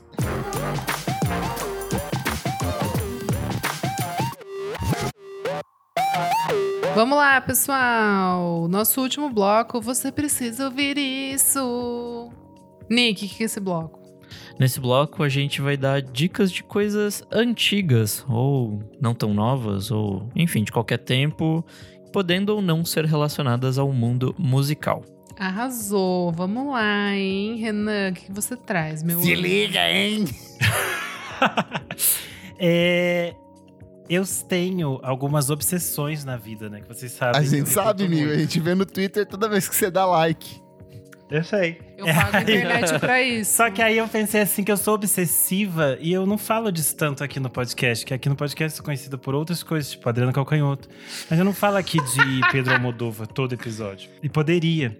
E agora, Será, sabe sei lá por quê? No- nos últimos tempos está entrando muitas coisas dele em diferentes eh, plataformas de streaming. Porque antes só tinha algumas coisas no Telecine. Sim. Agora tem muita coisa entrou no Prime Video e a MUBI tá com uma programação especial chamada Que é Obsessões publi? Magníficas. Não porque eu falei dos outros, se fosse publi eu só podia falar da MUBI. eu falei do Prime Video e eles não estão pagando nada, são só indo pro espaço. Exatamente. E a, a mostra da MUBI se chama Obsessões Magníficas, os filmes de Pedro Almodóvar. E eles vão, ah, aos poucos, colocar no catálogo 13 filmes do cineasta. Já entrou algumas coisas como Maus Hábitos, que fiz eu pra merecer isso. A Lei do Desejo. eh, vai entrar eh, Mulheres à beira de um ataque de nervos. Tudo. Tem também tudo sobre minha mãe, Atami. Pra quem nunca assistiu as coisas dele, talvez valha começar pelas coisas um pouco mais novas. É, eu acho que tudo sobre minha mãe é sempre um começo perfeito, porque dá um resumo do que, que é o Almodóvar. Mas eu tô muito feliz que na Mubi estão entrando essas coisas dos anos 80 que eu tinha visto bem eh, download de RMVB há muito tempo atrás, com uma qualidade estranha. Qualidade de 2 pixels. Sim, e aí entrou, tipo, esse final de semana eu assisti é, A Lei do Desejo, que eu tinha visto há muito tempo atrás, daí deu pra ver detalhes, tipo assim, a cozinha do, da gay tem um monte de recorte da Grace Jones na parede. Eu fiquei Meu assim, Deus. is this, is this? e. Ai, essas coisas dos anos 80, elas são bem mais malucas, mais ousadas, então eu acho que vale se você é. É, Quer umas coisas mais malucas, mais é, quebrando tabus. Mas eu acho que vale se aventurar pelos universos do Almodóvar, pra quem não conhece, pois o maior. Arrasou, lacrou. Vamos lá, Nick. Miga, puxa eu, porque Ah, eu tô puxo. no universo filmes também. Vou- tá, tá bom. encaixa. Tá bom. Vamos lá, amigo Klebers. O que, que Ai, você que traz? surpresa. Vamos lá. Hum, Vamos lá. Louca. Deixa Vai, isso louca. na edição, Nick. Mira, mira la Loura Josefina, completamente louca. Saiu hoje, gente, o trailer de Licorice Pizza, novo longa-metragem do. Paul Thomas Anderson. Ele é um dos meus cineastas favoritos, assim, eu sou apaixonado por ele. Sim, E eu acho que amen. todos os filmes dele têm alguma relação musical em algum momento, Tô mal. seja no uso das trilhas, Tô no uso da construção das cenas, assim, eu sou apaixonado. E o Licorice, ele traz a nossa queridíssima, que é a vizinha aqui de casa, tá sempre aqui com a gente. Exatamente. Prima irmã da Isadora, que é a Exato. Lana Haim como protagonista, como Linda. estrela. Então, Linda, assim, Star is Born, caralho! cara, ainda tem muito mistério sobre exatamente o que é a trama. Tipo, é, saiu um pouco. Tá tudo muito mistério. Poucas pessoas tiveram acesso ao filme lá nos Estados Unidos. No Brasil, ele deve estrear entre janeiro e fevereiro do ano que vem, meio que pegando nessa temporada de premiações. Mas que o que eu quero- raiva! Mas o que eu quero trazer são é, os meus três filmes favoritos do, Ai, boa. do, do Paul Thomas Anderson. E já adianto que não tem Magnólia. Como assim? Deu o nome O da minha também. cachorra. O meu também não tem. Eu, eu Não gosto, tem. mas Isso é um traje. não não é assim. não é o tá que eu no menos meu- gosto, sabia? É, Eu eu, eu eu, realmente eu prefiro preciso rever o Magnolia. Eu acho que eu assisti num momento da minha vida que talvez não me relacionasse tanto, Cara, eu porém, não consigo. eu trago aqui meu Clicar. Ah, Antes de- só antes de você falar os seus filmes, é, eu achei curioso que nesse novo filme tem o. Tom é, Waits. Também tem o Tom Waits. O filho Tem a Maya Hoffman. Rudolph, que tá com É. o cabelo cortadinho, tá igual a Sim, mãe, a Minnie tá. Riperton. E tem o Cooper Alexander Hoffman, que é o filho do Philip Seymour Hoffman, que era parceiraço dele. que era Super. parceiro dele e faz algumas das melhores atuações da carreira do Super. Philip Seymour Hoffman, são nos filmes do. Paul E o. Philip Seymour Hoffman está em, tre- em dois dos meus três filmes aqui. É eu isso, vou vai lá. recomendar pelo que eu talvez acho que seja o mais fácil e o melhor pra você começar na obra do Paul Thomas Anderson, que é o Boogie Nights de 1997. Bom demais. Porque, primeiro que ele é um puta de um filme. Ele é tipo um puta filme mesmo, assim. ele traz todo um, um processo de analisar a indústria do cinema pornô dos anos 70 até a chegada do VHS, com vários personagens muito carismáticos, com personagens incríveis. É e muito icônico. O filme inteiro, assim, é uma viagem É muito divertido, gostosa. né? É divertido. Sim. Eu acho que ele é, ele é o filme mais divertido do Paul Sim, Thomas Anderson. Meu acho. plano é me transformar na Roller Girl a cada dia. Tudo. Ah! E esse Perfeito. filme, esse filme entrou esses dias no HBO Max. Tá, então tá no tá HBO fácil Max. pra vocês Eu acharem. assisti semana retrasada. Em segundo, eu vou recomendar There Will Be Blood, o Sangue Ai, meu Negro. favorito. Meu filme Porque é- favorito. É a- assim, eu, eu assisti esse filme, eu tava viajando com a minha família. Eu já contei aqui da minha trip pela América Latina de Kombi. E eu comecei a assistir achando que assim, eu, tipo, eu fiz. Eu, eu baixei vários filmes que eram, tipo, listados como essenciais. E aí eu comecei a assistir, eu tive uma experiência de vida! Porque esse filme é absurdamente É colossal, assim. É tudo Absurdo. muito Surreal. bonito, muito bem pensado. Tem um vídeo do Nerd Writer analisando como o, o Paul Thomas Anderson é, trabalha os, os cortes em tela, assim, tipo, o número de, de, de cortes que ele vai usando na tela tem uma estrutura rítmica que meio que dita o rumo do filme, assim. Então, com atua- atuações excelentes. Todo mundo nesse Todo filme, assim, mundo, tá, tipo, pelo amor muito de bem. Deus. Mas o Paul Dano me surpreendeu muito, porque Muito. ele tá atuando simplesmente com o Daniel fucking Exa Day-Lewis. E os dois estão na mesma. Gigantes. Os dois estão da mesmo igreja, nível. com trilha do Johnny Greenwood, sabe? Sim, É tudo sim. perfeito nesse É tudo filme, perfeito. assim. Tudo É- muito é- bom esse filme. E por último, o que talvez seja um pouco mais complexo, eu, eu preciso que você assista aos outros, e aí você é, passe por esses dois, pode pegar os outros, depois você volta pra esse, que é o Mestre de 2012. Nossa, que é bom demais. Muito forte. É um filme que, assim, quando eu assisti, eu acho que eu consegui absorver, sei lá, 10% dele. É, não entendi nada. a E toda vez que eu vou assistindo, eu me sinto cada vez mais impactado, mais arrastado. Porque ele parte de, um, de uma análise da, da, da criação da cientologia, mas ele vai discutindo a questão dos poderes dentro da sociedade. Quem manipula o quê, quem tem o poder sobre o quê, o quanto esse poder abre as portas para outras relações, o quanto as nossas relações são moldadas a partir desse poder. E aí tem uma coisa que esse filme talvez seja o mais bonito visualmente do Paul Thomas Anderson, assim, porque todos os enquadramentos são meio que inspirados em telas e fotografias. Então, tipo, tem uns, dá pra você ir traçando uns paralelos de um jeito espetacular. E é muito louco que eu, quando eu vim pra São Paulo, esse filme é de 2012, quando eu vim pra São Paulo, eu tinha uma mania de ir pro cinema e assistir, tipo assim, três filmes no final de semana, sabe? Ficar um dia inteiro dentro do shopping. Cinéfila, filme. olha aí, me ataca. Pra você ver. Eu mesma. E eu vi, eu vi, por exemplo, esse filme eu vi Homem de Ferro 3, e aí eu fui Amo. ver esse filme Meu depois. Amo, na sequência, amo. Ela vai assim, gente. Ela é pra, ela é pra todos os assim, públicos. Eu, eu não tenho entendeu? preconceitos. Ela E vai do Netflix gostar- pra Mubi, sim. Exatamente. exatamente. Aqui é, é- é Marvel pra Scorsese, assim, sem preconceitos. E aí, então, pega esses três, se você gostar, vai pros outros filmes. Eu não gosto dos mais recentes, tanto o Trama Fantasma quanto o Você não Vice go- Não me pegou, amiga. Nossa, o Vice-Inerente, Vice-Inerente. principalmente, assim. É, eu não consigo, não consegui achar. É que o. Vice-Inerente você tem que estar surtadinha. É, Ah, Mas eu, eu vou, eu vou rever Até o Trama mestre. Fantasma, adoro. O Vice Inerente eu gosto Assisti de, faz pouco de- tempo. O final eu gosto, eu gosto de elementos, mas eu acho que ele é muito arrastado, muito É mesmo. arrastado. É mesmo. Porque diz E que ele ainda. O Renan só ainda- gosta porque tem a queridinha dele. no É, filme. só porque a Joana Nelson E porque, a história. graças a Deus, ele deu emprego pra Maya Rudolph, porque já era pra ele ter colocado protagonista, pra mulher dele ganhar um Oscar, mas ele não faz isso, que eu faço campanha por ela. Por ela eu faria que nem o David Lynch, sentar lá com uma vaca esperando o Oscar dela. Mas assim, é aquele negócio. É um filme que é, eu não gosto, mas não é ruim. É um filme que eu Sim, preciso. sim. Você precisa estar muito no mood pra. pra- Então, mas dizem que ele até ah, simplificou as coisas, diz que o livro em si é ainda mais complicado, né? Que eu não tentei ler, mas dizem que é mais complicado ainda, que é mais confuso e mais arrastado. Então, não sei. Ah, gente, a gente poderia ficar falando dele aqui. É, dá pra fazer. Dá pra fazer a, música nos filmes do Paul Thomas Ah, fazer eu um- Dá pra as pessoas nos pagarem e a gente faz um podcast de cinema no futuro, mas vocês pagam salário, gente. 10 mil Boa. pra cada um. Não, e a gente pode pegar no embalo do Licorice Pizza, porque eu já fui ver que era, uma rede de lojas de vinil da época lá em LA, de 1970. Então, assim, dá Aí, super produtora do fazer- filme, se quiser patrocinar quando tiver lançamento, a gente tá Exatamente. aberto a proposta. Distribuidora aqui no Exatamente. Brasil, a gente faz um podcast especialzinho pra vocês. E se Pra vocês vocês. me derem o pôster, eu posso falar todo episódio. Tipo, todo episódio eu falo sobre esse filme. Enfim, Boa. é isso. Nick, vamos lá, meu querido. Bom, continuando na vibe do programa passado, eu recebi vídeos no meu YouTube, porque fiquei assistindo muita coisa e veio recomendado.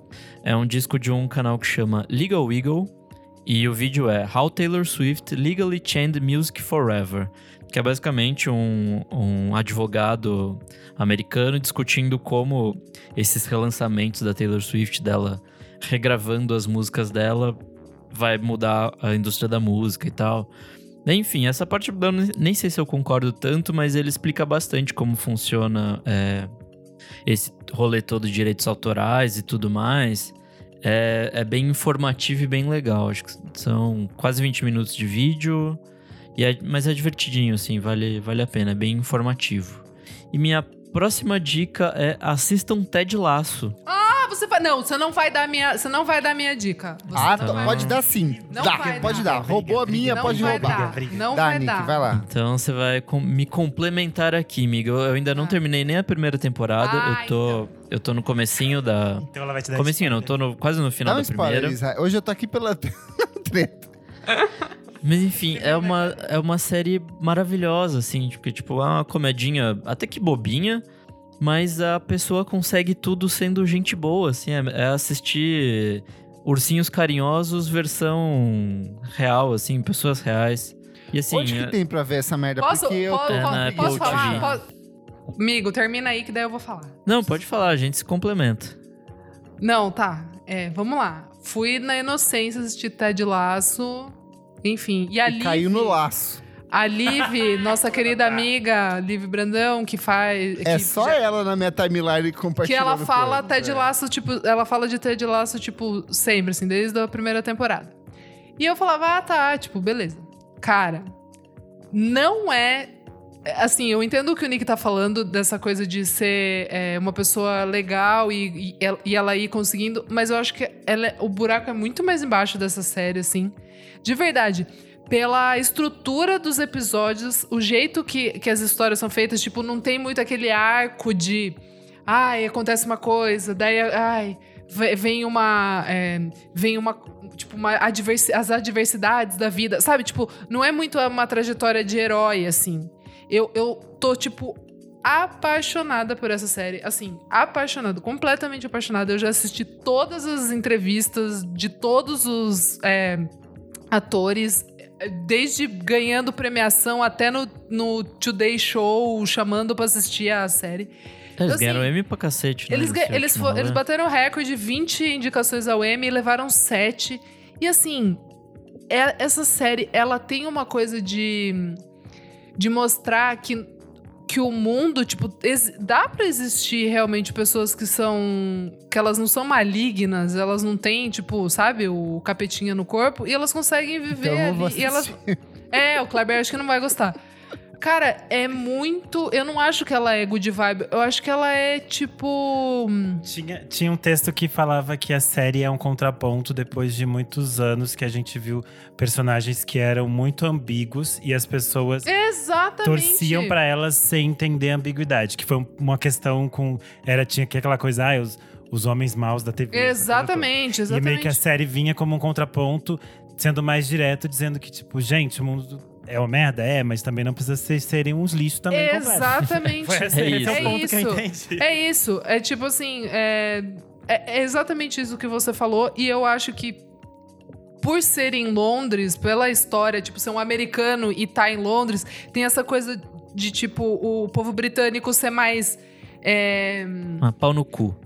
Não, que isso, amigo. Não, de ser um pouco. É, não, Mas todo a, mundo a ali é. graça. Não, não, não é não. A graça, eles não. é, Tipo, é um outro tipo de humor, enfim. E aí chega um cara, tipo, fanfarrão, americano, que a galera acha que é bobão ou que é meio besta. Eu achei tão brilhante isso, sabe? Tipo, o, o Jason Sudeikis, ele tá incrível. Eu não trocava ele pelo Harry Styles, mas nem que o Harry, Harry Styles viesse de Gucci. Mas por sabe? quê? O Harry Styles aparece? Não, porque a Olivia Wilde é, terminou o casamento com ele e, e começou a namorar o, começou a Fofoca. namorar a fofoca. Tô brincando aqui. não, porque, tipo, achei ah, que ele mas tá. é novinho, né? Tá certa ela. Ah, é, tá certa ela. Assiste o Ted Lasso pra você ver. Pelo amor de Deus, nossa. Jason Sudeikis, entre na minha casa e seja muito feliz aqui comigo. De verdade. Tem um cara que chama Brett Goldstein, que é o Roy Kent. Que personagem incrível, não Nick? Eu achei, Sim, tipo, personagem maravilhoso. Pior Maravilhoso. que E é tava isso. rolando um negócio que acharam que ele era personagem feito de CG, assim, tipo, computadorizado. Porque ele é meio durão, assim, meio. Ah, sem mas é- essa é expressão. piada, né? Essa Sim, é a sim. piada. E ele é um dos roteiristas. Eu tava vendo que ele se candidatou pra vaga porque ele falou: Cara, eu sei como fazer esse personagem. Mas ele, tipo, ele não era necessariamente ator. Ele foi contratado pra escrever. Enfim, gente, eu tô em choque com essa série. Eu achei incrível em outros níveis. É isso. Boa. Vou. Aonde que passa? Qual canal? Apple TV Plus e rapidinho, né? Ela é a história que o Ted Lasso é um coach, né? Tipo, é um técnico dos Estados Unidos, ali de, de outro tipo, não é de, de futebol, e ele é De contratado. futebol por- americano de fute- e ele é é. contratado pra um time de futebol. Ah, pensei que era de coach, futebol coach, mesmo. sabe? Coach Ah, coach. Pensei não, que era não, coach do negócio. Mal, gente. Ai, desculpa, É. pensei em inglês, Luciana. Não, é, eu lembrei, tipo, co- porque eles ficam falando coach laço. E aí, é isso. E daí ele chega lá e aí muitas coisas acontecem. Ele, ele chega pra comandar esse time que é da... A dona é a Hannah Waddington, Wa- Wadding, que é também incrível e levou o M. Muito bom. Muito bom. Boa. Vou, vou, vou colocar aqui na minha listinha. Vou, vou assistir. Daí semana que vem eu surjo solitário e falo assim: ah, assisti essa série muito boa. É, comentários referentes à última edição do programa número 162. Brasileiros criam, outros artistas copeiam. Vou começar aqui ó, com gente. Wicked Lester já usava maquiagem. Wicked Lester, que o Nick cita no programa, inclusive, é o nome antigo do Kiss. Ou seja, não faz sentido a história do suposto plágio do Kiss aos secos e molhados. Aí eu falei, Ah pronto, chegou a prova circunstancial que faltava. Caso encerrado, então não foi, não foi plágio. É, tem uma fã aqui que é arroba Cleaver. Ela comentou: Amei, fiquei morrendo de vontade de falar mal de gringo com vocês, meu passatempo favorito. Pena que agora vivo entre eles. Aí a gente recomendou pra ela apoiar o padrim.com.br barra podcast VFSM. E ela pode assistir as gravações ao vivo, se ela estiver ouvindo e quiser Exato. assinar. Pode, ela pode pagar na moeda co- corrente no país que ela tiver. Sem Ela pode pagar bom. Na moeda uma Libra, hein? corrente, mas Porra. adaptada ao Brasil. Então, tipo, continua valendo. Tem aqui um comentário do Matheus Ernest. Gente, toda vez que ouço Fade Into You do Miss Star, eu juro que é o início de sinônimo. De sinônimo. Sinônimos? Sinônimo. É sinônimo, não é? Sinônimo de amor é amar. É, então, sinônimos. Não, é do- sinônimos. Ah, eu achei que era. Ah, eu sempre falei errado o nome da música. In- O gente, início de e o Renan, que no programa que a gente gravou usou a palavra prosódia. Desde a aula de português na sétima série que eu não ouvia prosódia. Fiquei chocado com isso. Ah, Meu vocabulário tá aí cultura, pra né? surpreender, pra. É isso, pra trazer, né? Pra trazer um pouquinho. É isso. Enfim, esse, esse comentário do menino aqui do meio tarde citando esse chororó, eu vou ter que reouvir isso aqui. Eu tô. Eu também não agora. lembro. É, eu também não lembro, não. Vamos se ouvir, vamos trazer o veredito logo Puta, logo, tá, lembrei. gente? Puta, lembrei. Parece mesmo. É? É, Puta, vou ver, vou ver, mesmo. gente. Vamos rever. Quem sabe no futuro eu trago meu. Parece. Parece. É o violãozinho. Comentário do Noite do Norte. Inclusive, antes de Carmen Miranda, Carlos Gomes, no século XIX, já era um músico brasileiro nas estrangeiras com a estreia de sua ópera O Guarani, no famoso Scala Milão. No mais, se os artistas BR são de um lado, eu estou do lado deles. Euzinha. Reforçando a BR-idade. É, o arroba Rudavini diz: ótimo episódio, pessoal. Acho interessante como no rap essa ideia de copiar se torna bem mais maleável. É bem comum que vários rappers, produtores façam beats em cima do mesmo sample e ainda assim saem beats muito diferentes. Ou então, como algumas músicas recontextualizam versos presentes em outra, abertamente referenciando. Demonstra como, mesmo copiando trechos de algo que já existe, é, é possível fazer uma coisa nova. Arrasou. E um último adendo aqui que eu quero trazer é que, de um, de um outro caso de gringos copiando brasileiros, a, a Christine The Queens lançou, é, na data dessa gravação, duas versões. Uma para Freedom, do George Michael, e outra para uma música chamada Comme Lusso. Não sei se é essa a amei, pronúncia. amei, amei. Mas o que que acontece? Essa música, ela é, é um hino, ela acabou virando o hino francês do Partido Socialista nos anos 70. Olha isso. E ela é uma versão para uma música de Você Abusou, da dupla baiana Antônio Carlos e Jocafe, que você talvez conheça pela parceria com o Baiana System recentemente. Essa música foi gravada por um compositor francês nos anos 70, só que ele não deu os créditos pro. Não? Não deu os Meu Deus. créditos. A música vira um sucesso, ela vira um fenômeno na França, impulsionada pelo movimento, pelo Partido Socialista. E anos depois, eles dois precisam entrar na justiça para reaver os créditos da canção. E hoje, se você abrir ali na, no Spotify da Christine The Queens e ver os créditos, tá Antônio Carlos de Jocafe certinho Ah, dado bom. o crédito. Que história Ah, bom. maravilhosa. E, e eu acho que ela gravou esse Freedom aí só pra cutucar a Lorde. Eu senti, Olha! amigo. Eu senti. Só pra dizer, talvez. olha, tem uma original e Não ela era uma gay que pensa- fez tudo pela gente. Não tinha pensado nisso. Faz É sentido. Isso, só Enfim. deixando aí a fofoca. Eu sou o arroba KleberFac no Twitter e no Instagram. Dicas diárias de músicas todos os dias. Eu sou arroba Almeida Dora no Instagram, Almeida Dora Underline no Twitter. Eu sou o underline Renan Guerra no Twitter e no Instagram. Essa semana saiu o episódio do Clássicos VFSM Tudo. sobre Tudo. o disco Marina de 1991, que eu gravei com a Letrux. Ele ficou muito chique, muito babado. Então, quem ainda não ouviu, vá ouvir. E quem for me seguir nas redes sociais, ó, amanhã, dia 1 de outubro, eh, vai entrar no Netflix Seinfeld. Então, nós vamos ficar comentando isso no Twitter.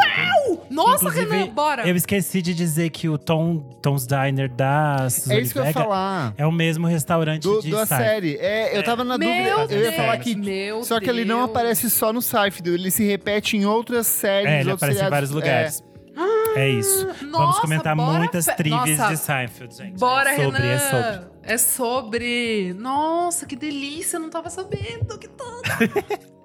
Eu sou o arroba Nick Silva no Twitter, Nick Silva no Instagram. E é isso aí. Não esquece de seguir a gente nas nossas redes sociais, arroba podcast VFSM em tudo.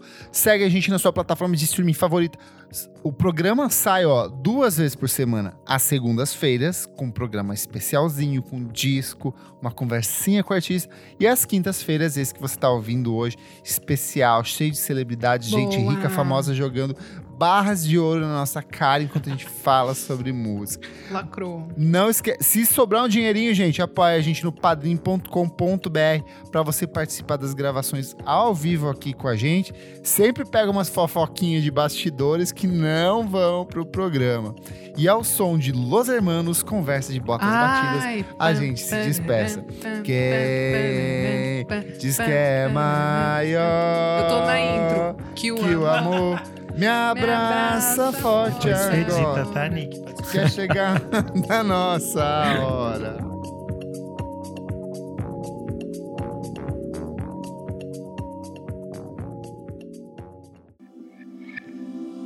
Esse podcast foi editado por Nick Silva.